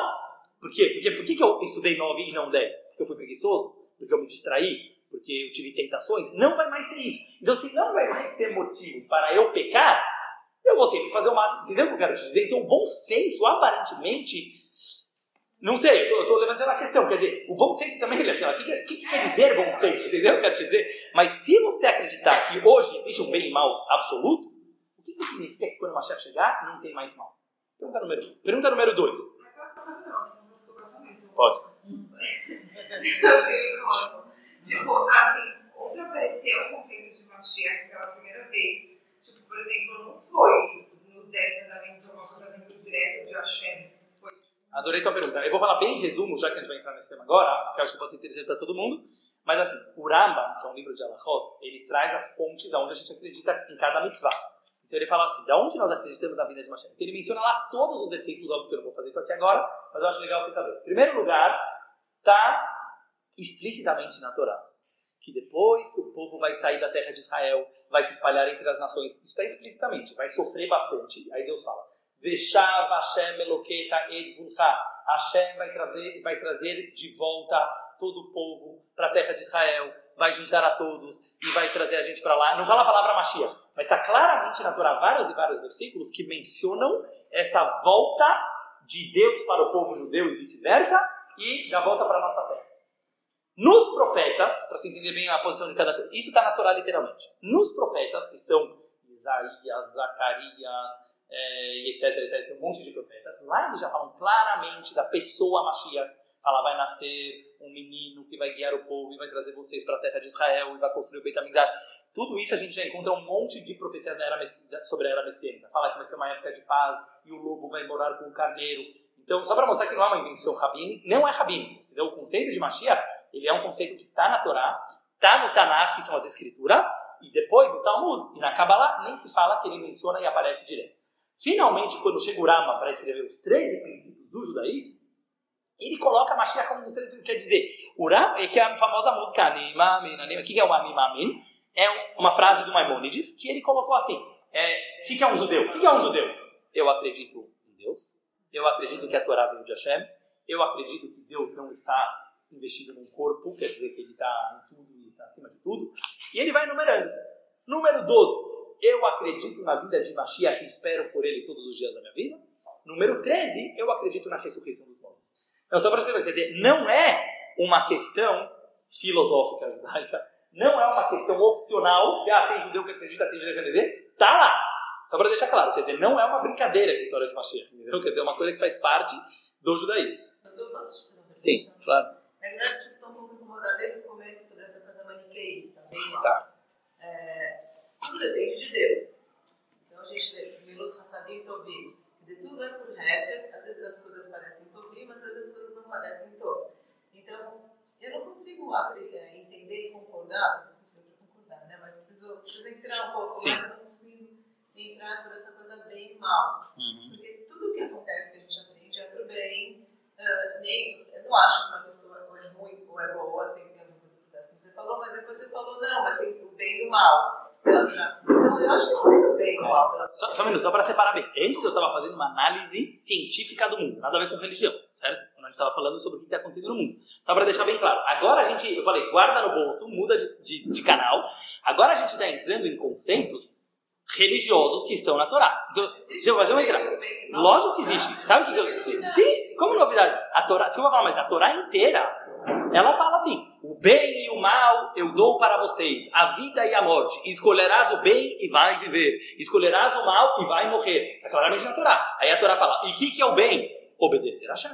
E o que, que é o mal? Desobedecer a Shem. Então, só para terminar. Então, é uma boa pergunta, porque se você pega em faculdade de direito, de filosofia, o bem e o mal, eles são super relativos. Não existe definição de bem e mal. Você tem razão. Mas no mundo judaico, de qualquer religião, o bem e o mal, eles são absolutos. Bem é o que Deus falou que é bom e mal é o que Deus falou que é mal. Então, por exemplo, você vai falar assim para um judeu: come porco. De acordo com a Torá, é mal. Ah, o cara pode fazer chuva. Very good. Não estou falando que não. Mas as definições entre o livre-arbítrio, por isso que a gente sempre fala que pelo judaísmo o livre-arbítrio é fundamental. Porque senão não tem todo o sentido de responsabilidade, de castigo e recompensa. Entendeu? Mas a Torá tem também Onde, por exemplo? Jacob fez algumas coisas que poderiam ser, com respeito, consideradas, mal. Sim. Como eu próprio. é, A gente fez um show sobre isso. Mas isso já é- pouco. Mas isso é- poderia ser considerado um comportamento mal. Vem que você vai ver daqui a pouco, lógico, porque pela visão racista, eu quero falar assim, pela visão racística, não só racística, uma pessoa que ela se aprofunda mais, lógico que tem todo esse tipo de visão, tudo é para o bem, ou vamos olhar o bem dentro do mal, mas aí você já está filosofando, você tem que entender isso. Agora, quando você pega literalmente ortodoxia, vamos dizer assim, religião, a religião, ela acredita em conceitos de bem e mal absoluto. Isso, nunca, nunca tiramos isso. Então, no caso do Yacoé, porque eu já tô na vibe do que, que você vai ver daqui a pouco. Eu tô falando assim, eu tento enxergar, e daqui a pouco você vai entender. Não adianta a gente querer misturar os conceitos. Agora eu tô falando do pshat. Pshat quer dizer, literalmente olhando. Sério, só para deixar claro. Você concorda que o, o judaísmo, ele fala, isso é bom, isso é mal. Certo? Comer a carne com shritá é boa, comer a carne sem shritá é mal. É, cumprir o shabat é bom, não cumprir o shabat é mal. Matar é ruim, não matar é bom. Então a Torá não tem... Do, é, ao contrário, quer dizer, uma das novidades do judaísmo é ser tão pragmático e objetivo. Não é certo e errado que Deus. Chama como você quiser, chama é um como você quiser. Chama como você quiser. Não, chama como você acho quiser. diferente. Sim, mas a Torá fala bem e mal. É que você pode inverter, isso depende de como você olha bem e mal, entendeu? Porque bem e mal é a pessoa, certo e errado é o ato. Eu entendi que você está falando, mas isso na tua cabeça, entendeu? Porque são palavras pré-definidas que as pessoas falaram isso, mas chama de certo e errado inteiro. Mas eu quero dizer que a Torá chama isso de bem e mal. A Torá fala, ato veará. Não tem dúvida. De definição. É, cada um ele pode chamar, mas o, o, o fato é que no judaísmo é muito claro que existe essa, como fala assim, essa, essa diferença entre o que é certo e o que é errado. Existe dois lados, exatamente. Muito bom. Entendeu? Chama como você quiser, isso não faz, isso não faz muita diferença. Fala, Ruth. Pode falar, pode falar. É, tem coisas cinzentas, 50 tons de Sim, mas você entendeu que agora a gente não está nesse ponto ainda. Você fala assim, eu não estou falando afirmação, eu estou fazendo perguntas. O que a gente está fazendo agora? Para deixar claro. Eu só estou fazendo perguntas. Até agora eu não falei uma resposta, eu só fiz, eu só fiz perguntas. Até agora. Sim, você sabe disso. Por quê? Me explica por quê. Porque assim, quando você. Tudo bem, a gente tá vendo as coisas, não tá filosofando, mas assim. é, você consegue enxergar Deus? Sim, mas você entendeu que você foi para um lado zen agora? Isso eu quero falar. Você- não, mas não é isso. Mas eu falei, eu não estou entrando nisso.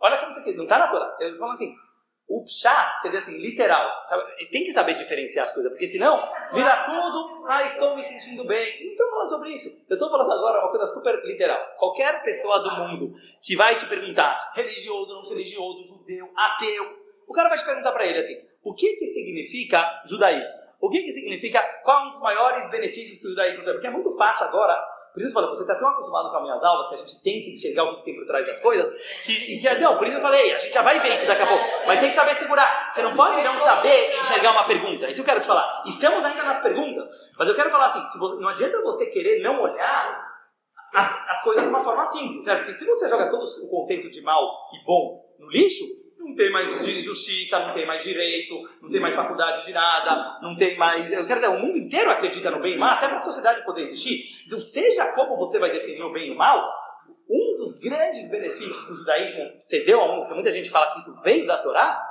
é conseguir olhar que, que o ser humano tem responsabilidade pelos seus atos e ele escolhe entre o bem e o mal. Seja como você vai escolher esse bem e mal. Agora, você, se você quer ser uma pessoa mais profunda, que você sabe olhar que até o mal ele tem um bom, óbvio, já mencionei antes que a psicologia faz isso. Não estamos discutindo isso, mas agora você chegar e falar assim, não, mas a Torá não falou entre bem e mal. É, é- por isso eu falei, eu não estou nem, desculpa falar, mas eu não estou nem entendendo onde começa a pergunta de vocês, porque vocês estão parando de olhar as coisas de uma forma objetiva. Não, objetiva. Quer dizer, quando Deus fala assim, não matarás, ele está falando o quê? Que matar é bom? Entendeu? Tipo, como você olha? Esquece as minhas aulas. Você estava lá na sinagoga Betacov com 10 anos de idade, vê lá. Deus disse, não matarás. O que ele está falando aqui? Matar é uma coisa ruim, não matar é uma coisa boa. Ponto final. E eu não acho que você vai, eu não acho que você vai educar teu filho errado. Agora, se o teu filho matou, Deus os livre, se uma pessoa matou, ah, vamos saber olhar isso aqui para o bem? É outra discussão. É outra discussão. comer porco. Antes da da messiânica a gente não pode. Que estou entrando nisso agora. Não estou entrando nisso agora. É bom mal? Não, mas não faz mais. Não estou entrando nisso agora. A gente pode filosofar até. Fazer. Respondi a tua pergunta, que era se tem. O judaísmo acredita no bem e mal, certo? Calma. Só fala assim. Uma coisa cada vez, porque senão a gente não flui. Próxima pergunta. Qual. Não, não desencanar, a gente está nas perguntas. Sim, não, só tô falando assim, a gente ainda tá nas perguntas. Por isso que eu falei, eu acho mais importante, em geral, ouve todas as perguntas, vê a, vê a resposta final. Se ainda surgiu perguntas, óbvio que você pode fazer, mas senão a gente simplesmente às vezes em coisas que nem seria a pergunta. Próxima pergunta. É, então, só voltando. Qual vai ser a graça de uma vida sem o mal e como a gente vai exercer nosso livre-arbítrio? Próxima pergunta.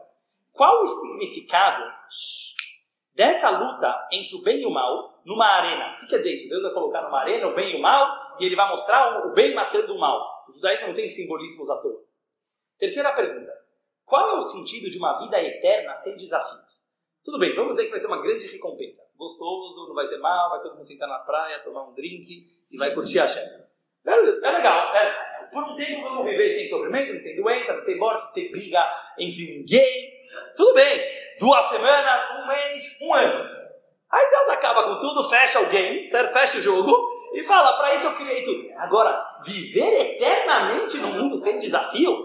Faz sentido? E por que eu falo sem desafios? Voltando. Porque assim, na minha visão, é isso que eu tô querendo enfocar com vocês. Se não tem mal, não tem desafio. É isso que eu quero mostrar. E se alguém discordar, eu quero que vocês levantem as possibilidades, porque é isso que eu quero mostrar no show de hoje. Na minha visão, se não tem mal, não tem desafio. Porque quando o mal, igual vocês estavam falando agora, o mal ele abrange um monte de coisa, certo? Então, se você fala que não vai mais ter mal, só para deixar claro, não tem mais preguiça, não tem mais déficit de atenção, não tem mais. Porque não é que Deus só vai curar a cegueira, a mudez e a. Entendeu? Ele vai curar tudo. Então não tem mais problema psicológico, não tem mais problema emocional, não tem mais problema mental, só para deixar claro. Vocês entenderam o que quer dizer não ter mais mal? Não é mais só que o porco virou cachê. Vamos, vamos ver isso aqui daqui a pouco. Quer dizer que dentro de você não tem mais mal. Então, eu não, eu particularmente não consigo ver desafio sem o conceito de mal. Você concorda? Quer dizer, não tem mais mal, tem mais desafio. Pra... Ah, você já está conectando as coisas. Calma, vamos, vamos ver. Próxima pergunta. Como? Agora uma pergunta muito importante. Depois a gente tem que falar para a Becky que tem a ver com a pergunta dela. Não, olha a próxima pergunta. Ruti, como as mitzvot se anularão? Presta atenção. Como as mitzvot se anularão? Eu mencionei que está escrito claramente no Talmud. Mitzvot betelot le'ated lavor. No futuro as mitzvot serão anuladas. Isso é uma contradição. Como uma mitzvah, você pensou nisso na hora? Com uma mitzvah clara da Torá, que a Torá é eterna. Uma das 613 definições da Torá é você... É? Hã? Isso que é o legal, sabe que a gente sempre fala, até que mesmo hoje em dia, 3.300 anos depois, a gente cumpre o mesmo judaísmo e a gente não modifica nada da Laha, etc, etc, etc. De repente você fala, ah, quando Mashiach chegar vai ser anulada. É uma coisa muito estranha do judeu engolir. Quer dizer, ah, então era tudo uma brincadeira? Quer dizer que Deus falou para vocês, vão cumprir isso aí, mas no mundo bom de verdade não precisa mais de mitzvot. Então, isso é, eu estou mencionando agora pela parte lógica, ah, boa pergunta. Por isso que eu falei que na primeira fase da época de Mashiach vai ter mitzvot. Quando está escrito que vai se anular as mitzvot, na, mais para frente, na segunda fase da época de Mashiach, que vai se chamar Riat Ametim, ressurreição dos mortos, nessa fase está escrito as mitzvot vão ser anuladas. Mas o que, que eu estou trazendo aqui? Então, poderia ser. Não, poderia ser. Mas o que, eu quero perguntar nesse ponto específico? Eu estou trazendo tudo, é para chegar numa coisa depois. Eu não, não, não se prende numa pergunta. Isso eu quero falar. O que, que eu quero falar assim? Seja como for. Mas eu, não, presta atenção qual que é a pergunta agora. Não, pessoal, mas eu, presta atenção qual que é a pergunta agora. Agora eu já não estou perguntando pela minha lógica. Eu não estou mais perguntando qual vai ser a graça. Eu estou perguntando outra coisa aqui. Existe aqui aparentemente uma contradição no judaísmo. Por um lado está escrito mitzvot beitelot lavot, que as mitzvot vão se anular no futuro. E por outro lugar está escrito que as alachot da Torá elas são eternas. Está escrito claramente no Talmud. Alachot shel Torá shebalpé, todas as leis da Torá oral, nitzriot, elas são, elas não serão anuladas. Então existe aqui uma pergunta que eu estou fazendo, que não sou o primeiro a fazer essa pergunta. Ah, vamos ver. Vocês estão com... Agora a continua, galera. Não, mas, não, não. Tudo bem, para isso é o shiur. Mas eu quero fazer vocês pensarem para perceber, pessoal. Não, eu quero começar a mostrar para vocês que todas essas contradições que aparecem nos nossos livros, elas são para a gente começar a entender melhor o que, que já está acontecendo no mundo. Mas deixa eu fazer mais uma pergunta. Bem que eu vou repetir para você porque tem a ver com a pergunta que você fez. Por um lado, está escrito que as pessoas vão se anular quando o Mashiach chegar, mas é, tem a ver com a tua pergunta. Por um lado, está escrito que as mitzvot vão se anular, como eu falei. Por exemplo, tem gente que fala que vai ser kasher porco. Tem algumas coisas assim, mas está escrito que num dia todas as mitzvot vão se anular. Mas por outro lado, está escrito que o judaísmo é eterno.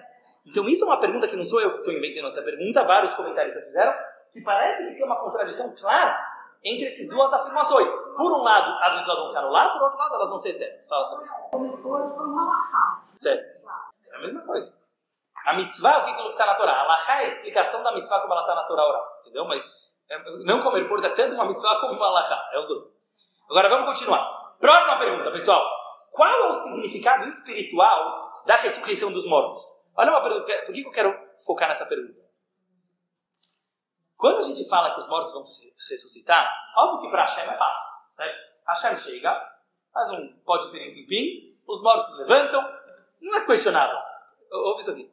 Por que, que, por que, é fácil? Porque qualquer lugar, se Deus pode abrir o mar, se Deus pode certo, fazer as dez pragas no Egito, Deus pode chegar e falar, os mortos vão ressuscitar. Então, quando a gente fala que a ressurreição dos mortos não é simplesmente um dos acontecimentos que vão acontecer naquela época, não. É um princípio judaico. Faz parte de você acreditar em Deus. Isso que eu queria enfatizar. Faz parte de você acreditar no judaísmo. Você acreditar que num belo dia os mortos vão levantar. Isso, essa que é a minha pergunta para vocês. Quer dizer, não é simplesmente acreditar que Deus pode. Óbvio que Deus pode ressuscitar, não. Deus pode, pode criar um mundo. O mundo também era morto e viveu, certo? Quer dizer, óbvio que Deus. Então, quando eu falo que ressurreição dos mortos é um princípio judaico, eu não estou simplesmente te contando, ó, oh, um dia vai ser muito legal, que a vai fazer um grande play center, ele vai ressuscitar. Não, ele poderia fazer isso sem avisar antes. Então, isso que eu tô. Só um minuto, só um segundo. Então, só quero deixar claro qual é a pergunta que eu quero fazer qual é a simbologia da ressurreição dos mortos? Quer dizer, se isso é um princípio judaico, quer dizer, eu não sou um bom judeu hoje em dia, se eu não acredito que os mortos vão ressuscitar. Por quê? Por que isso é um princípio judaico? Por que isso é uma. Não é simplesmente. Só um minuto. Chefe, ó, só um minuto. Uma de cada vez. Você fez uma boa pergunta. Eu já dei uma aula um pouco quando eu falei sobre o corpo, sobre a. Teve uma aula inteira, se alguém quiser te mandar, mas que a gente já fez sobre a santidade do corpo humano, que pela, pela Torá não é só a alma que presta, justo pelo contrário, a energia do corpo é mais elevada do que da alma, não vou entrar nisso aqui agora, mas óbvio que o corpo ele se decompõe. A maioria, está dito que do Sadikim o corpo não se decompõe, mas com certeza a grande maioria das pessoas. Então, está escrito na Kabbalah que tem um pequeno ossinho que se chama luz, que ele fica na nuca da pessoa, que esse pedacinho do osso não se decompõe e a partir desse osso, e é muito engraçado você analisar isso também com a ciência de hoje, que por uma célula tua você poderia já eh, criar teu corpo inteiro. Não que Deus precisa disso, Deus poderia fazer nascer o corpo de novo também, mas é interessante que isso está na Kabbalah, que a partir desse osso luz, a Hashem vai recompor teu corpo. Mas só para deixar claro, ressurreição dos mortos estão falando do corpo, porque a alma não já está viva do mesmo jeito, a alma nunca morreu. Última pergunta é, última, por um lado se diz que quando Mashiach chegar vai ser uma era muito milagrosa. Parece que vai ser uma coisa bem milagrosa, ressurreição dos mortos, e vai viver para sempre, vai curar as doentes, isso é muito milagroso. Por outro lado, o Maimonides fala, não ache que na era messiânica as coisas vão mudar. O mundo vai continuar sendo natural. Mas como? É natural ou é milagroso? Tá bom? Todos esses dilemas eu estou levando, é, não é para fixar neles, só para deixar claro, é para a gente perceber que tem algo mais que a gente não está vendo, pessoal. Isso eu quero falar. Tanto no que está acontecendo no mundo de hoje, tanto sobre as nossas afirmações sobre a era messiânica, tem alguma coisa. Por que, que eu faço perguntas? Desculpa que eu fiz muita pergunta. Mas não é para focar nas perguntas, é para mostrar. Eu, eu, quero, eu gosto de deduzir junto com vocês. Porque eu, eu, poderia chegar hoje na aula de hoje e falar só o ponto central da aula de hoje. Talvez vai dar tempo de chegar, talvez não. Mas eu quero pelo menos chegar. Não, eu vou chegar pelo menos no ponto principal. Pra, e, e talvez semana que vem a gente elabore ele mais, só para não ficar só em perguntas. Mas isso tudo que eu levantei, perguntas e perguntas e perguntas, é para a gente chegar junto. Lembra que eu já falei, nas primeiras aulas eu falava? Quando você tem uma boa resposta, quando você tem um monte de respostinhas para muitas perguntas, é fácil. Mas quando você tem um montão de perguntas, a gente fez umas 20 perguntas, certo? E a gente fala, opa, tem alguma coisa por trás que eu não estou vendo. E essa coisa por trás que eu não estou vendo, ela responde todas as perguntas, quer dizer, não é uma desculpa, é uma resposta. E as perguntas te levam à resposta. Eu vi que algumas até já começaram, talvez, a, a entrar um pouco nisso. Respira, não, eu também. Para a gente começar a entender, interiorizar um novo conceito, porque eu quero muito elaborar com você, porque para mim ele está fazendo diferença na minha vida e eu quero que, que compartilhar isso com vocês a gente discutir juntos, tanto para entender o mundo de hoje e também para entender Mashiach. Eu quero trazer agora uma nova ideia. O Rebbe de Lubavitch, que a gente fala muito sobre ele, ele falou algumas coisas sobre a nossa geração, que foi muito polêmico na época, inclusive no mundo religioso, e as pessoas não perceberam a revolução. Hoje eu consigo perceber mais mas há 50, 60 anos atrás era uma coisa muito estranha algumas coisas. Eu vou dar um exemplo, tá bom? Uma das coisas que o Rebbe falou, já nos últimos anos de vida dele, ele falou assim, Vou falar literalmente como está, depois a gente terminou o trabalho de refinar o mundo. Em hebraico, Nigmerá Avodata Birurim. O Rebbe fala assim, já agora, falou, o Rebbe já falou, já anunciou uns 30 anos atrás, ou mais, já terminou o trabalho do judeu melhorar o mundo. Fala, cara, então o que eu estou fazendo aqui? Certo? O que eu estou cumprindo? Mitzvot. Lembra? A Vodata Birulim, só para explicar, lembra que eu expliquei naquela aula sobre o Pokémon GO? Pra quem se lembra? Agora já é Spinner, tem que dar uma sobre o Spinner. Mas, digo, cada vez tem que dar. Mas, é, na minha opinião, pegou porque as pessoas não sabem mais o que é brinquedo. Então, agora surgiu um brinquedo. É engraçado, porque é, é o único motivo que as pessoas deixam o celular de lado. Mas isso tem outro shiur, outro shiur. Mas, quando a gente falou, pessoal, sobre o Pokémon GO, a gente explicou que Hashem colocou uma faísca divina por trás de cada criatura. E quando a gente cumpre as mitzvot com as coisas materiais e com as coisas do mundo e com o dinheiro, a gente está elevando as faíscas. Então o Rebbe falou, acabou esse trabalho. Mas se acabou esse trabalho, o que a gente está fazendo aqui? Foi uma coisa muito difícil até dos Hassidim entender o que, que o Rebbe quis dizer quando terminou o trabalho de refinar o mundo. Dois, o Rebbe falou assim, nessa geração não devemos lutar contra o mal, apenas fazer o bem. Isso foi uma grande revolução, porque o mundo ortodoxo, em geral, ele gosta de acusar o mal. Vocês já perceberam, mas alguém bem ortodoxo fala, oh, três, não pode. Ele fica meio desesperado. Quer dizer, faz parte da mentalidade religiosa, eu, sempre falo assim, é uma certa obsessão pelo mal.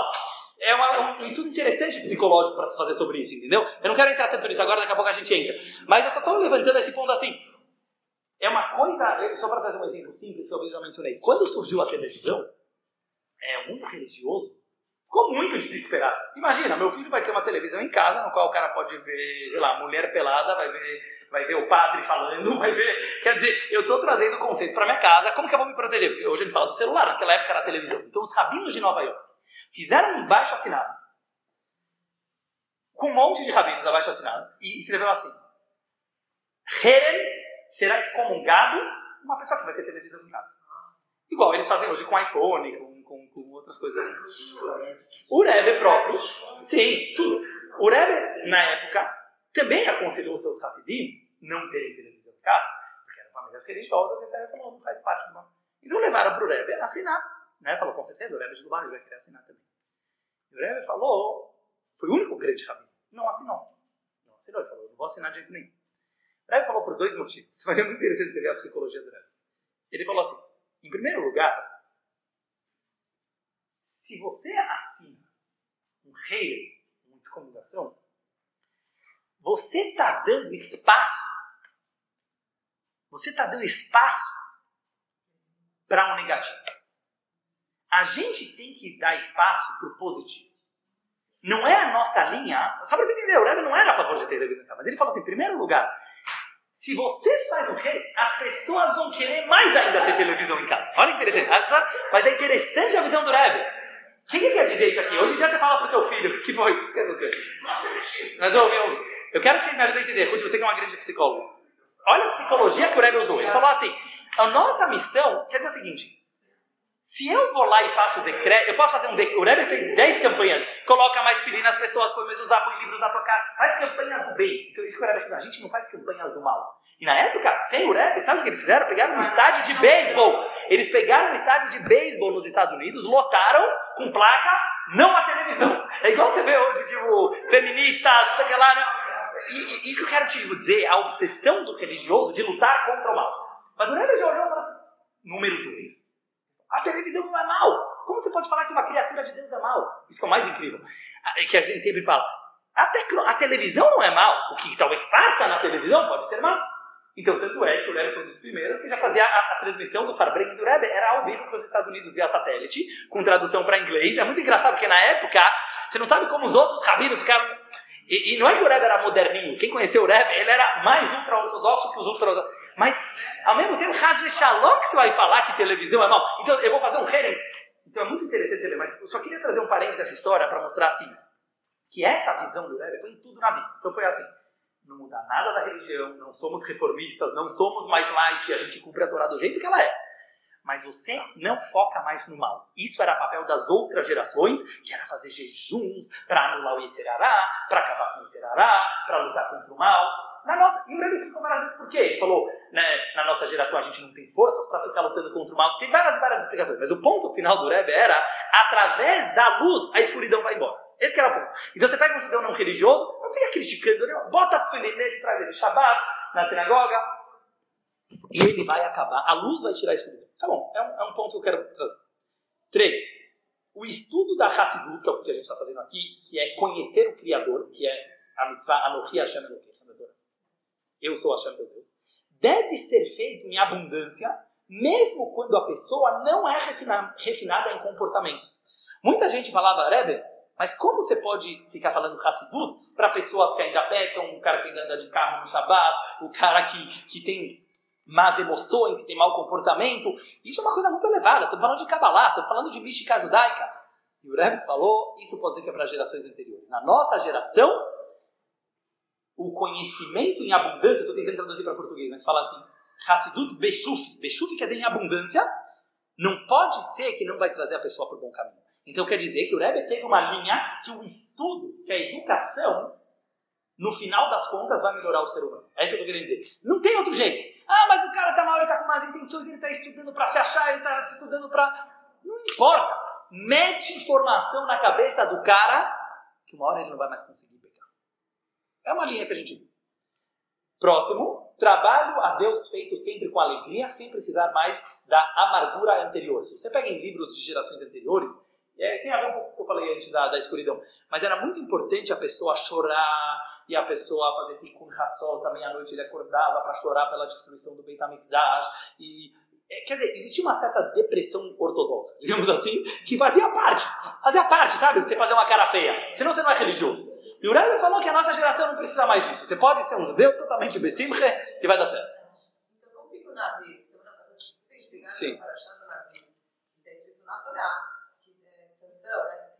É Sim. Nazireu. No Naftará, sim, estava na Naftará. Aí, mas você me super assim. Mas então, Qual é, questão? o Rebbe contradiz um pouco isso. Quer dizer, tem que viver pela alegria, mas o Nazir é um cara que não tomar vinho, vai Sim. para ele se isolar, para ele sofrer. Eu não sei se você sabe, pelo judaísmo, não é indicado virar nazir. Pelo judaísmo era considerado um pecado virar nazir. Eu não vou entrar nisso agora porque não é o tema da aula de hoje, mas se você.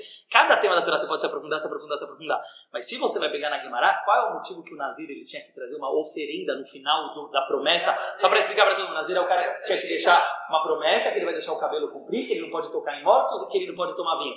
No final, para perdoar a promessa que ele fez. Porque Deus não quer que a pessoa se isole de prazeres Mas materiais. o Chão decretou que a mãe de. A mãe de Sim, em alguns casos, alguns casos específicos, mas tem um milhão de perguntas que dá para fazer em relação a isso. Eu só quero dizer que dentro disso, o Rebbe trouxe uma visão do positivismo e não do, e não do negativo.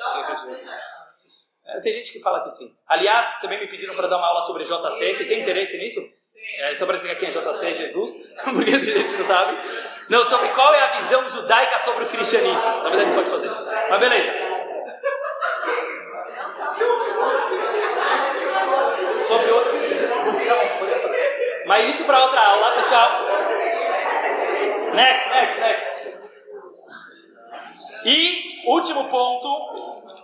Senhoras, senhoras, Senhora, senhoras, último ponto que, que, que a gente vê que o Rebbe falava muito, principalmente nos últimos anos, pessoal, viver com Mashiach. Não, começar a viver com Mashiach. Você vê que nos últimos anos o Rebbe falava assim, não que Mashiach já chegou, mas ele fala assim, sabe como a gente vai aproximar Mashiach? Começa a viver com Mashiach. E também foi uma coisa muito intrigante. O que, que significa começar a viver com Mashiach? Quer dizer que de alguma certa forma, apesar que ainda tem sofrimento no mundo, ainda tem morte no mundo, ainda tem maldade no mundo, mas já dá para um judeu começar a viver na era messiânica. Esses ingredientes que eu trouxe do Rebbe foi porque eu acho que baseando nesses princípios que a gente falou agora, vai dar para a gente responder em um ponto só todas as questões que a gente falou até agora.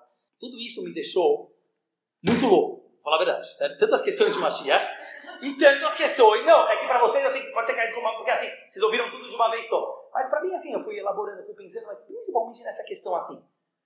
Meu, tá acontecendo alguma coisa no mundo de hoje que a gente não está percebendo.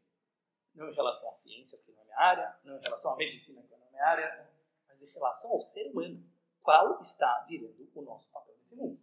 E aí me veio claro que a mesma pergunta, no final das contas, é sobre a era messiânica. Quer dizer, a Torá já está te falando que vai ter uma época que vai ser a mais legal de todas, que vai ser a mais divertida de todas, mas que nela não vai ter bem e mal. Então, os conceitos de certo e errado, eles não vão existir. Então, o que, que o Dudu fez? Eu comecei a quebrar a cabeça, só para mostrar o processo de ver. Eu comecei a falar, tem alguma coisa que a gente não está vendo.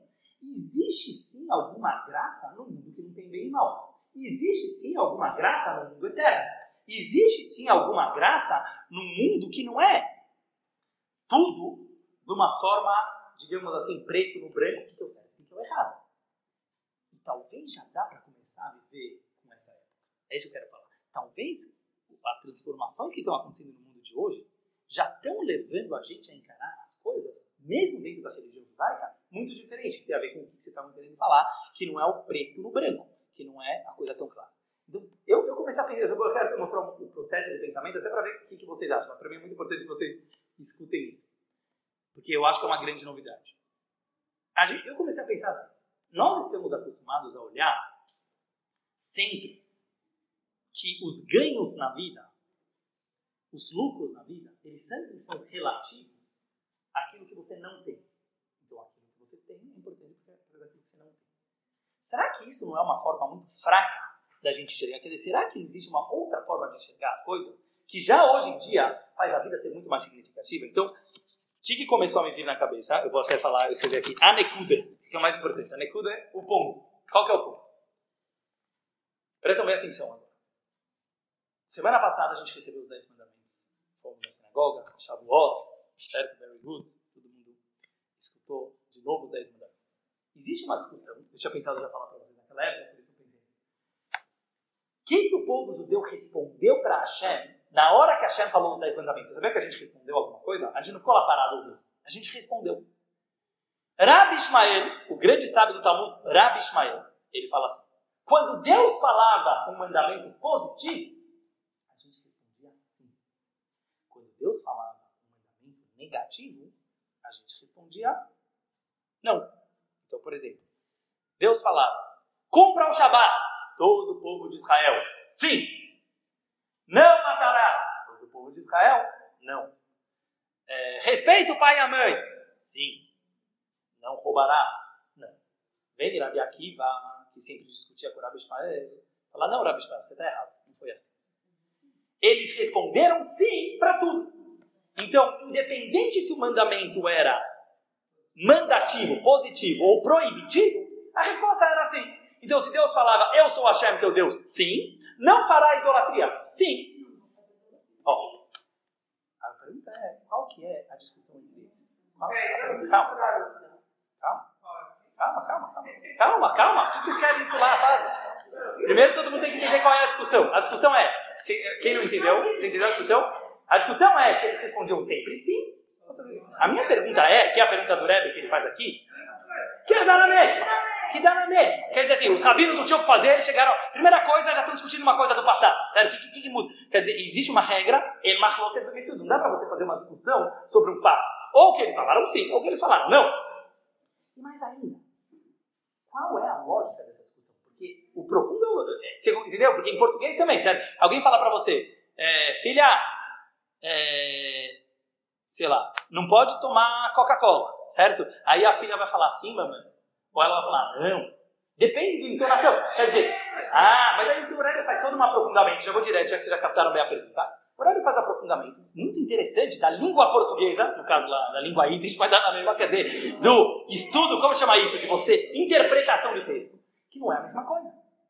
Presta atenção. Quando eu falo, se Deus fala, não matarás, e eu respondo não, Quer dizer o quê? Que eu entendi que matar é uma coisa ruim e eu estou falando não matarei. Se eu respondo sim, não é sim matarei, certo? Sim, senhor, sim, senhor, te obedecerei independente do que você está me mandando. Vocês entenderam a diferença? É uma grande diferença. Então o Rebbe faz todo um aprofundamento de você ver que a discussão de Rabi Ishmael Rabi Akiva é como olhar para a mitzvah. O que, que é mitzvah? É você entender o que a Hashem está pedindo para você ou você fazer só porque a Hashem está mandando você fazer. Então, pelo Rabi Ismael, a visão era, não, você precisa entender detalhadamente o que, que a Hashem quer. Então, na hora que eu falo não vou matar, é porque eu entendi que matar faz mal para a humanidade, por isso eu não vou matar. Rabi Akiva não queria saber disso. Rabi Akiva falou, o legal do judaísmo é se entregar para Deus. Não faz diferença se Deus falou abacaxi ou maçã? Sim, Senhor. Eu não quero ainda me prender nisso. Vocês vão ver onde que eu estou querendo chegar, como é relativo sim ou não. É por isso que eu estou querendo trazer esse discurso aqui. Acho que aqui vai estar a base da nossa resposta. Vocês acompanharam esse, esse pensamento? Continua o Rebbe no discurso. Ele fala mais um ponto. Podemos se aprofundar ainda mais. Sabe por que o Rebbe Akiva falou que o povo judeu respondia assim? Tanto para os mandamentos positivos como pe- pelos pensamentos negativos? Porque o Rebbe Akiva conseguia enxergar o positivo dentro do negativo. E esse é o ponto que eu queria me focar aqui. Quer dizer o seguinte. O Rebbe Akiva não olhava pecado. Presta atenção o que o Rebbe está falando. Ele olhava o sim dentro do não. Ele olhava o desafio, o pecado não Muito bom. Então, por exemplo, um judeu olha o porco, já que a gente falou. Então, um, um vai olhar, oi, veio, o porco é três, longe de mim, não pode olhar para o porco. Uh, tem uma oportunidade de não comer porco, de me ligar. Parece que é a mesma coisa. Parece que é, mesma, que é igual com a televisão. Ó, muito bom, vamos analisar isso aqui. Mas parece uma brincadeira de linguística, mas não é. Eu quero mostrar o quão profundo é a diferença se você olha a religião assim ou se você olha a religião assada. Aí o Rebbe traz uma historinha do Talmud que eu vou trazer rapidinho. Que o Rebbe Akiva estava passeando com os outros rabinos e eles viram uma raposa saindo do lugar do Kodesh HaKodashim, que era o lugar mais sagrado do mundo, que tem gente que nem os anjos podiam entrar lá, que só o Kohen Gadol podia entrar uma vez por ano. Eles viram uma raposa saindo de lá numa boa, não morreu, não aconteceu nada. Os outros rabinos começaram a chorar. Eles falaram, uau, um lugar tão sagrado quanto esse, tem uma raposa agora. Quer dizer, foi na época da destruição do templo, que estava uma situação muito triste para o povo judeu. Rabi Akiva começou a rir. Guimarães falou, Rabi Akiva começou a rir. Aí os outros sábios falaram, Rabi Akiva, você engordou, por que você está rindo? Ele falou, porque vocês estão chorando. Ele falou, ah, está chorando porque está uma raposa saindo do Kodesh HaKodashim. E aí ele falou, por isso mesmo eu estou rindo. O profeta Uriah, que é um dos nossos profetas, profetizou que numa época da destruição, raposas sairão do Kodesh HaKodashim.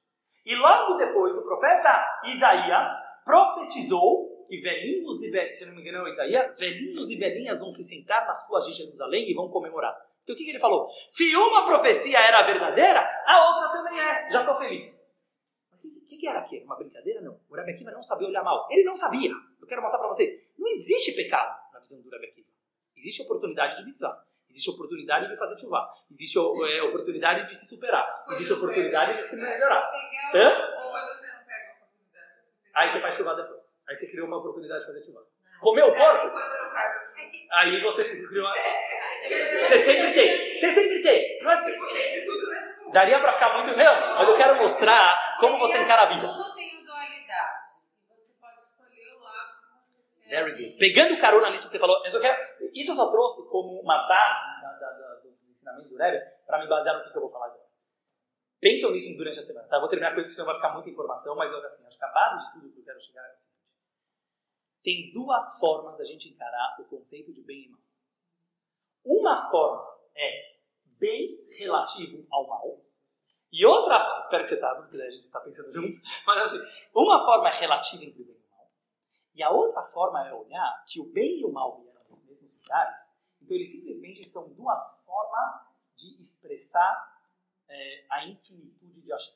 Então vamos olhar da seguinte maneira, eu vou falar bem prático agora, bem, bem, bem prático para a gente não ficar, é, Vai ser a mesma coisa. para ficar simples. Quase, não, eu só quero mostrar algumas coisas para vocês. Eu, eu vou falar até como que eu escrevi aqui. Então, olha assim, duas formas de você encarar a realidade. Uma, o bem e o mal realmente existem. Só existe o bem porque existe o mal. E vice-versa. Já pararam para pensar isso? Só existe o bem porque existe o mal. Isso é lógica cartesiana. Se alguém entende um pouco de lógica cartesiana, é todo o, o caminho, o caminho é você, e isso ajudou muito o ser humano a pensar, é sempre perceber que um conceito só existe pelo seu oposto. Quer dizer, só existe a palavra felicidade porque existe a palavra tristeza. Só existe. Mas se você aplicar isso no judaísmo, é uma coisa muito louca. Deus criou o pecado, Baruch Hashem, porque senão não existir é bom. Não, não dá para você ter bem se você tem a capacidade de não fazer o bem. Então Deus precisou criar o conceito de para você poder ensinar. E aí a gente pode aplicar em várias coisas da vida, sabe? Ah, uma ensina a tua criança, a teu filho a valorizar o que, que ele tem. Como ele valoriza o que, que ele tem quando ele já não teve? Porque se ele sempre teve, ele não sabe valorizar. Então você começa a aplicar isso aqui em todas as áreas da vida e você começa a perceber que todos os valores, eles são, todos os conceitos são relativos, pois se definem pela falta do seu oposto. Isso é uma forma de olhar. B, forma 2. Não existe o mal. O mal, no fundo, também é bom.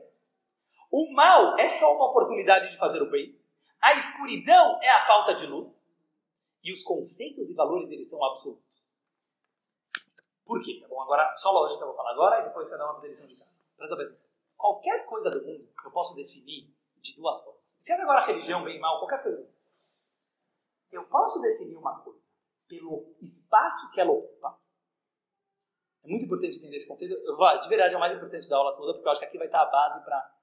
Ou você pode definir uma coisa pela função dela. Aqui talvez está o X da questão. Eu vou dar um exemplo. O que, que é uma cadeira? Pela física, qual é a regra mais básica da física? Dois objetos não podem ocupar o mesmo espaço simultaneamente. Isso é a regra mais básica.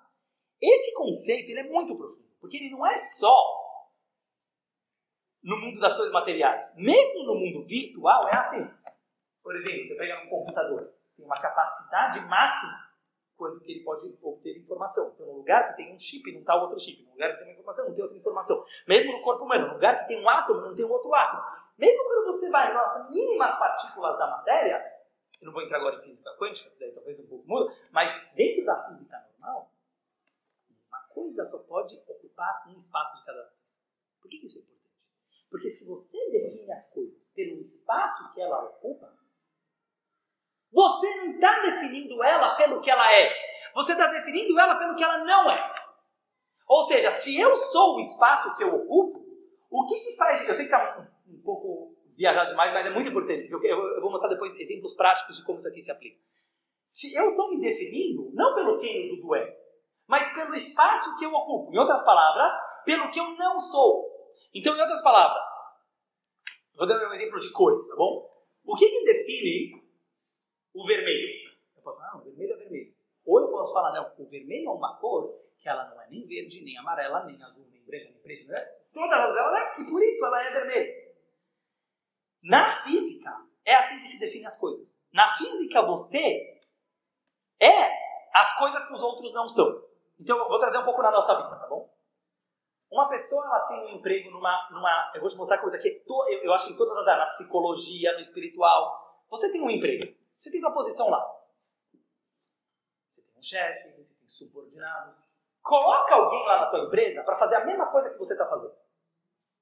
Quem consegue não ter ciúmes? Quem consegue não ter. Não, aquela pessoa está pegando meu lugar. Aquela pessoa está invadindo meu espaço. Aquela pessoa está pegando minha posição. Tem pessoas que fazem guerras mundiais em cima disso. Todas as áreas da vida. Empresas, famílias. Meu cunhado está pegando meu lugar meu, dentro da família, minha irmã está pegando meu lugar da família. Entre rabinos acontece isso. Em todas as áreas. Por quê? Porque a coisa mais desesperadora na vida é saber ocupar o teu espaço. Eu só quero mostrar que espaço não é só espaço físico. Se você se define pela posição que você tem na vida, você na verdade está se definindo não pelo que, que você é, mas pelo aquilo que você não é. Em outras palavras, você está vindo de um lugar de fraqueza. Você está vindo de, uma, de um vazio interior, de uma crise existencial, que para poder se firmar no mundo, ninguém pode invadir o teu espaço. E você tem uma existência muito relativa. A tua existência, ela é totalmente relativa. Então você pode ter muito dinheiro, você pode ter muita posição, você não deixa ninguém chegar perto de você, então você se acha um manda-chuva, você se acha, tô super bem de autoestima. Sabe por quê? Porque eu não deixo ninguém chegar perto. Como tem um amigo que falava, o cara que precisa andar com um monte de segurança, ele não é seguro, ele é o mais inseguro de todos, porque ele precisa de um monte de segurança. Então, é a mesma coisa. Uma pessoa que ela precisa o tempo inteiro estar tá defendendo o seu espaço é uma grande insegurança. Agora, como que eu posso definir também a minha, a minha personalidade? Quer dizer, eu posso definir uma coisa pela. A cadeira não o espaço que ela ocupa. A cadeira serve para a pessoa sentar em ela. Ou seja, se eu não olho e não defino as coisas pelo espaço que ela está ocupando, pelo material dela, e sim pela função que ela serve, então eu não estou definindo ela pelo que ela não é, eu estou definindo ela pelo que ela é. Isso na linguagem filosófica judaica se chama Yediat Ashlilah e Yediat Ahiuv. Vou traduzir. Conhecimento por negação ou conhecimento por afirmação. Se o meu conhecimento das coisas é só pelo que ela não é, e o que ela não é faz ela ser alguma coisa, você tem uma existência muito relativa. Você sempre vai ter que ter o mal para poder ter o bem. Vamos trazer um exemplo de religião. Eu fiquei religioso. Por que, que eu fiquei religioso? porque o mundo estava com valores baixos, porque eu estava me ferrando na vida, porque eu estava com vazio interior, porque eu estava com uma crise existencial, e por isso eu precisei me pendurar em uma coisa. Pode ser, muita gente começa assim. Mas vai chegar uma hora que você vai perceber que a graça para você ser religioso é porque tem gente não religiosa. Lógico que é bem inconsciente isso. Mas vai começar a fazer parte do teu prazer em religião falar assim, por exemplo, olha aquelas pessoas perdidas que estão indo na balada, que estão indo lá, não vão ter o lamabá, não vão ter o lamabá, deixa eles, deixa eles. Que deixa ele, você queria estar lá, porque senão você não estava falando dele. Quer dizer o seguinte, é muito importante a pessoa ter essa noção, porque, você entendeu? É, é, é duro, é um pouco duro. Pode ser duro para algumas pessoas, mas se você precisa para o teu judaísmo ser gostoso, falar o cara tá perdido na balada, alguma coisa tá errada com você. Você não tá achando tão gostoso assim. Aí começa papo de olamabá, vai ser castigado, vai ser castigado, não sei o que lá. Não, e tanto isso em relação a castigo e recompensa, mas tanto em ética e moral.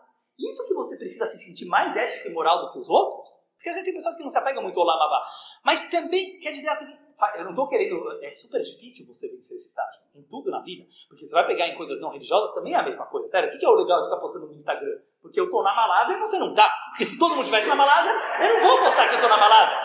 Vocês entenderam? Então todos os valores, eles começam a virar legais de uma forma totalmente relativista.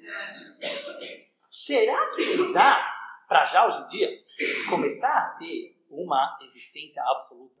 Eu acho que isso que vai trazer para a gente uma resposta de tudo. Quer dizer o seguinte: existe um tipo de vida que ainda a gente está começando a entrar nele, que a psicologia está tá ajudando, que a internet está ajudando. Meu amigo, bem e mal não existe mais. Bem e mal é. O que quer dizer bem e mal não existe mais? Você não, uma criança está se comportando mal, vai analisar as causas, vai ver por que, que ela sim tem potencial, vai ver o que, você pode usar. Chegar e falar é crez, é tarefa, não funciona mais, porque é mentira. Hashem não tira coisas três. Hashem não criou o porco para o porco ser mal. Então, quando a gente começa a ter uma análise dessa forma, a gente está vindo da onde? A gente está vindo de um local dentro de nós. Isso eu quero mostrar. Eu vou, eu vou me apegar hoje mais no ponto psicológico. Mas eu quero mostrar assim: se você se afirmar pelo que, que você é e não pelo aquilo que você não é, você não tem mais vergonha do seu ser. Os teus prazeres na vida, eles param de ser competição. Eles param de ser comparar com outras pessoas não, o gostoso é ser diferente porque cada um é diferente pelo aquilo que ele é. Agora, por que, é tão difícil? Só vou mostrar. Hoje eu estou falando uma parte mais filosófica, semana que vem talvez a gente consiga. Tem muitas aplicações do dia a dia. Mas assim, por que, que hoje em dia é assim e quando Mashiach chegar, isso que é Mashiach? Sabe o que é Mashiach? Isso que é Mashiach. Mashiach a gente vai começar a ter uma existência não relativa, uma existência absoluta. A gente ainda não tem muita noção do que, que significa isso. Mas numa existência absoluta, ela funciona.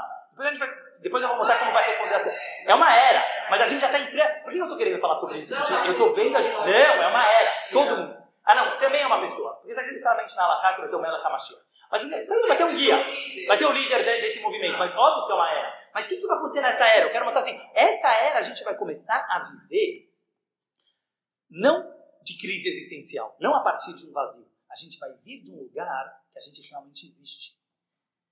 Por que, que tem essa diferença? Antes de. Eu falei, semana que vem a gente vai fazer, fazer aplicações práticas. Mas eu quero mostrar por que, que hoje em dia ainda o mundo não estava assim e vai. Isso depende se o mundo é finito ou se o mundo é infinito. No mundo finito, a definição de existir é ocupar espaço. Só para deixar você claro, não dá para fazer diferente. Sempre vai ter um pouco de competição. Eu me incluo nisso. Eu não estou querendo falar agora coisas ilusionárias que falar, ô, oh, vocês estão mal aí, hein? Eu já tô. Não! Tá todo mundo nessa, porque faz parte das regras a gente se define por negação, ou seja, por ocupação de espaço.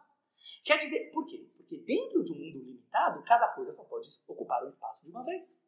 Mas quando você entra no conceito do infinito, isso é Mashiach. Mashiach quer dizer, está escrito no livro de Kabbalah, a luz infinita de Hashem vai se revelar. Aqui nesse mundo, em outras palavras, a gente vai partir de um ponto infinito. Quer dizer o seguinte, a gente vai continuar existindo, vai ter mundo material, mas a gente não vai mais enxergar as coisas de uma forma limitada, e sim ilimitada. Eu quero dar lição já. Tenta elaborar isso aqui. Oi? Com certeza. A gente vai ser mais Hashem. E vai revelar. Hashem, já está. Hashem já está aqui, sempre esteve. Mas quando Hashem começa a se revelar no mundo, o infinito ele começa a aparecer dentro do finito. Né? Por isso que não vai ter nenhuma transformação. É milagre com natureza. Sim, mas o que, que quer dizer Hashem? Isso que eu quero trazer. Não é só Hashem bonzinho. Isso também é legal. Mas, quer, mas é isso, na verdade. Yediat Hashem, conhecer Hashem, a gente começa a ter o conhecimento do infinito. Dentro do mundo do infinito, agora voltando, não existe esse negócio de ocupação de espaço. Porque, dentro, eu não vou entrar agora em matemática tanto, mas isso que cada um só pode ocupar espaço de uma vez é no finito. No infinito, pega em matemática. Certo? Você estuda na GV lá, você estuda em matemática, os caras discutindo. Perante o infinito, tudo tende a zero. Quer dizer o seguinte, no mundo do infinito as coisas não são contraditórias. Eu posso ser eu e você pode ser você, e a gente não entra em contradição. O que eu estou querendo elaborar é assim, o fato que não vai mais ter guerras, que não vai mais ter inveja, que não vai mais ter ciúmes, que não vai mais ter competição, diz o Rama, é milagroso e é natural ao mesmo tempo. Por que ele fala que Porque é óbvio que você começar a viver numa perspectiva do infinito é uma coisa milagrosa. Mas isso vai acontecer num processo natural. Isso já está acontecendo. O mundo da informação, ele é infinito. Nós dois podemos ocupar o mesmo espaço. Isso você pegou. Mas eu quero que você me ajude até na psicologia entender o que isso aqui significa. Porque a física quântica já está mostrando como na física isso aqui já acontece. Eu não vou entrar agora em física quântica, porque também vai ser uma coisa que vai ficar muito virtual. Mas o que que é legal para a gente começar a perceber rotina? No nosso dia a dia, vamos tentar usar. É até legal que terminou aqui, porque assim, tenta cada uma pensar, se conseguir, exemplos. Porque eu, eu tenho alguns exemplos para trazer, mas em psicologia, em educação, em religião, em espiritualidade, que é um mudar de canal. É a gente começar a enxergar as coisas não julgando, não simplesmente falando esse é bom, esse é mal, eu estou fazendo bem, eu estou fazendo mal, eu pequei, eu acertei. É enxergar pelo Não existe lado mais isso. positivo. Quer dizer, se enxergar pelo lado É. positivo, é, por exemplo, competição de rabinos, vamos supor. Dois rabinos não ocupam o mesmo lugar. Cada um é ele mesmo, tem as suas características. É, vamos pegar, vamos pegar esse exemplo, já que eu tenho mais experiência. Sério, que cada um fala da sua área.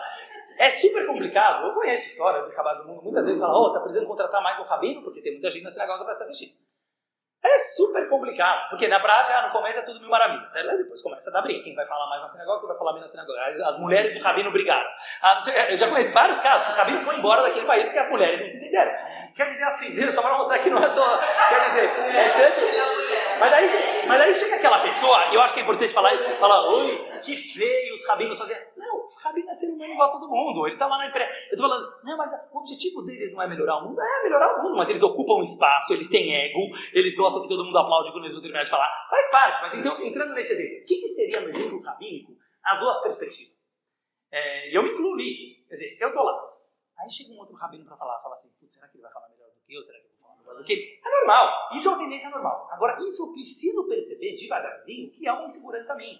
Em outras palavras, se eu começo a conseguir olhar pela perspectiva correta no mundo do infinito, tem- por mais parecidos que a gente seja, pode ter a mesma idade, o mesmo estilo de falar, a gente é totalmente diferente, porque nossos DNA são diferentes, as almas são diferentes.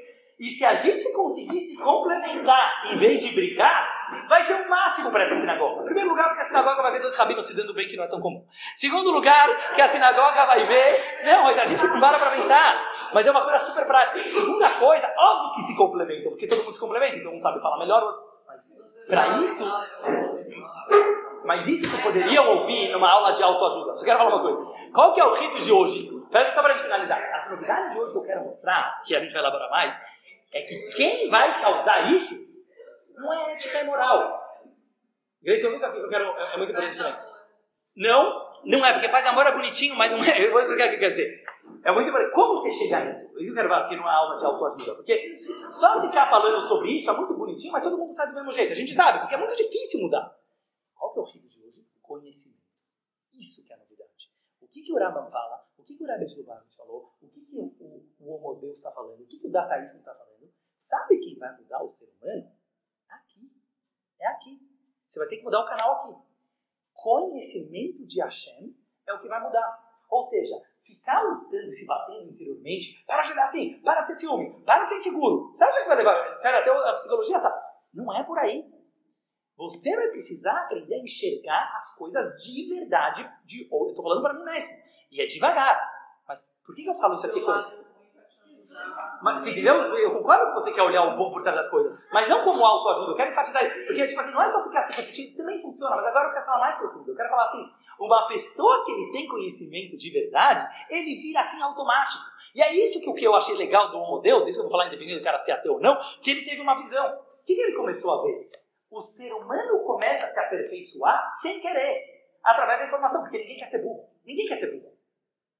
Em outras palavras, vamos parar de olhar que tem pessoas no mundo que querem ser bons, e tem pessoas no mundo que querem ser maus. Isso aqui não existe, isso aqui é papo para boi dormir, é coisa de antigamente. Ninguém nasceu querendo ser bom ou mal. Nem o ISIS, nem os, os palestinos, nem isso aqui. Eu não entro nesse papo. Eu não entro nesse papo. Ah, tem alma ruim, alma. Não, não tem isso aqui não. Estamos falando de falta de conhecimento. Conhecimento não é só informação. Super importante. Lembra que eu falei de dado? Dado quer dizer identificação com a ideia. Tem gente que é gênio, tem gente que tem menos QI, tem gente que é É quando você está íntimo daquilo que você está estudando. Yediat Hashem, isso é uma coisa também que eu quero elaborar bem com vocês, quer dizer conhecer Hashem. Conhecer Hashem não é só estudar bastante, mas quer dizer o seguinte, quanto mais eu conheço, mais eu viro parte. Quanto mais eu entro no mundo de Hashem, eu estou entrando no mundo do infinito. Isso vai acontecer automático, isso não tem que acontecer forçado. Isso não tem que acontecer com uma luta. Como o Rebbe falou, bota a luz que a escuridão vai embora. Então eu quero mostrar como isso, isso para mim foi o mais legal do, do, do, do negócio do Homo Deus, que eu associei direto ao Mashiach. Por que, que quando o Mashiach chegar, o mal vai embora? Não é que Deus vai dar um, um peteleco no mal e ele vai sumir. Não, o mal ele desaparece quando tem conhecimento. Ele desaparece. Porque na hora que você conhece que o mal não existe, porque tudo veio de Hashem, então não existe pecador, então não existe pecado. Depois a gente vai analisar mais isso. E, e, e muitas perguntas que eu sei que ficaram no ar. Ia ser legal a gente passar uma hora depois para ver como ela se encaixa. Eu não vou fazer isso aqui agora, só para a gente não prolongar. Escolha. É, mas finalizando. Ponto X a questão que eu quero que vocês pensem. As duas formas da gente chegar tudo na vida. Pelo espaço que ele ocupa ou pelo seu diferencial, pelo que, que ele é de verdade, pela sua função. Se a gente para de olhar tanto o que, que a gente não é, o que, que a gente deixou de ser, o que, que a gente gostaria de ser, o que, que o outro é melhor do que eu, porque isso aqui nem existe, porque Deus criou cada um para ser do jeito que ele é. E quanto mais entrar no mundo do infinito, mais a gente consegue se olhar assim, é indireto. Isso eu quero falar, não é ficar pensando assim, eu sou diferente, eu sou diferente, não é assim. Você vai, entra na Torá, entra nesse tipo de filosofia de vida, entra nesse tipo de enxergar as coisas e começar a perceber que as coisas não são delimitadas tanto quanto a gente pensava que elas eram, o bem e o mal, eles não são tão definidos. Lógico, a Hashem decidiu o que pode fazer e o que não pode fazer. E até só para finalizar com uma coisa boa, que é isso que a Ruth falou. Quando o Mashiach chegar, vai existir mitzvot? Um lugar está escrito que sim, outro lugar está escrito que não. O que, que o Rebbe explica? Ele fala mitzvot beitelot Mitzvot quer dizer mandamentos. Que é isso que você falou. Quando o Mashiach chegar, não vai mais ter o conceito de mandamentos. Mas a gente vai cumprir toda a Torá e mitzvot. Mas de uma forma natural. Vai ser automático, exatamente. Muito bom. Ou seja, a gente vai colocar tefilina, mas vai ser uma coisa totalmente natural. Não vai ser uma coisa que você vai precisar de mitzvah. Por isso está escrito mitzvot serão anuladas, alachot vão continuar. Em outras palavras, a gente vai cumprir tudo, mas eu quero mostrar, logo, ainda tem que elaborar muita coisa, não está tudo respondido, eu sei, ainda tem que entender qual vai ser nosso livre-arbítrio nesse. Só para deixar claro, tem muita coisa que eu acho que a partir desse princípio vai responder. Mas por isso que eu quero, é até bom dar uma respirada e cada uma pensa, mas eu quero falar assim, como a gente pode usar esse princípio da diferença do mundo do infinito e do mundo das coisas absolutas e das coisas relativas, e começar a perceber que isso já está acontecendo no mundo. Eu não quero ficar falando coisa futurista, entendeu? Eu quero ver com vocês, como se a gente analisar bem o que está acontecendo com as crianças, o que está acontecendo com a gente, o que está acontecendo com a tecnologia, cada vez mais o mundo está nessa vibe. E se você entrar no mundo das informações, porque para mim Google é conhecimento de Hashem. Só para deixar bem claro, você pode olhar como uma companhia. De novo, o que é Google? Ocupa espaço ou a função que ele está fazendo? Se você vai olhar, tem gente que fala, não, o Google é uma, uma companhia bilionária que pertence a não sei o que lá, sei o que lá. Você está querendo olhar pequeno, entendeu? Seu pensamento que o tempo inteiro estão querendo definir as coisas pelo que elas não são. Ou seja, você só está querendo mostrar que é um cara que ganhou muito dinheiro. Não é isso. O Google já virou muito maior do que o dono da Google. Entendeu? Quer dizer, ele está nos transferindo para o mundo da informação, na qual hoje a coisa mais importante do mundo é compartilhamento de informações. Você quer viver nessa vibe ou você quer continuar usando o celular para viver pequeno? Então, acho que isso a gente pode, com isso a gente pode começar a pensar o que, que é livre-arbítrio no mundo assim. Existe livre-arbítrio, na minha opinião. Eu não quero dar a resposta, mas eu quero que a gente. Por isso eu falei o tema da aula de escolhendo entre o bem e o bem. A gente vai começar a perceber que essa nossa fragilidade de achar que tem que escolher entre o bem e o mal para se autoafirmar é uma fraqueza do mundo como ele é hoje. É uma insegurança de uma crise existencial que a gente se acha nada e por isso a gente fica o tempo inteiro ficar se afirmando com alguma coisa. Entendeu? Para casa Shalom não cair em depressão. Mas no momento que depressão já não existe, porque a gente tem uma existência verdadeira que vem de dentro, uma existência infinita, na qual o vazio não existe mais, todo o conceito de ter graça ou não ter graça, de ser eterno ou não ser eterno, ele vai mudar. Muito obrigado por ter me acompanhado nessa jornada. Acesse os meus canais Rabino Dudu no Spotify, no YouTube, no Instagram ou no Facebook para continuar desvendando os mistérios dessa longa viagem que se chama vida.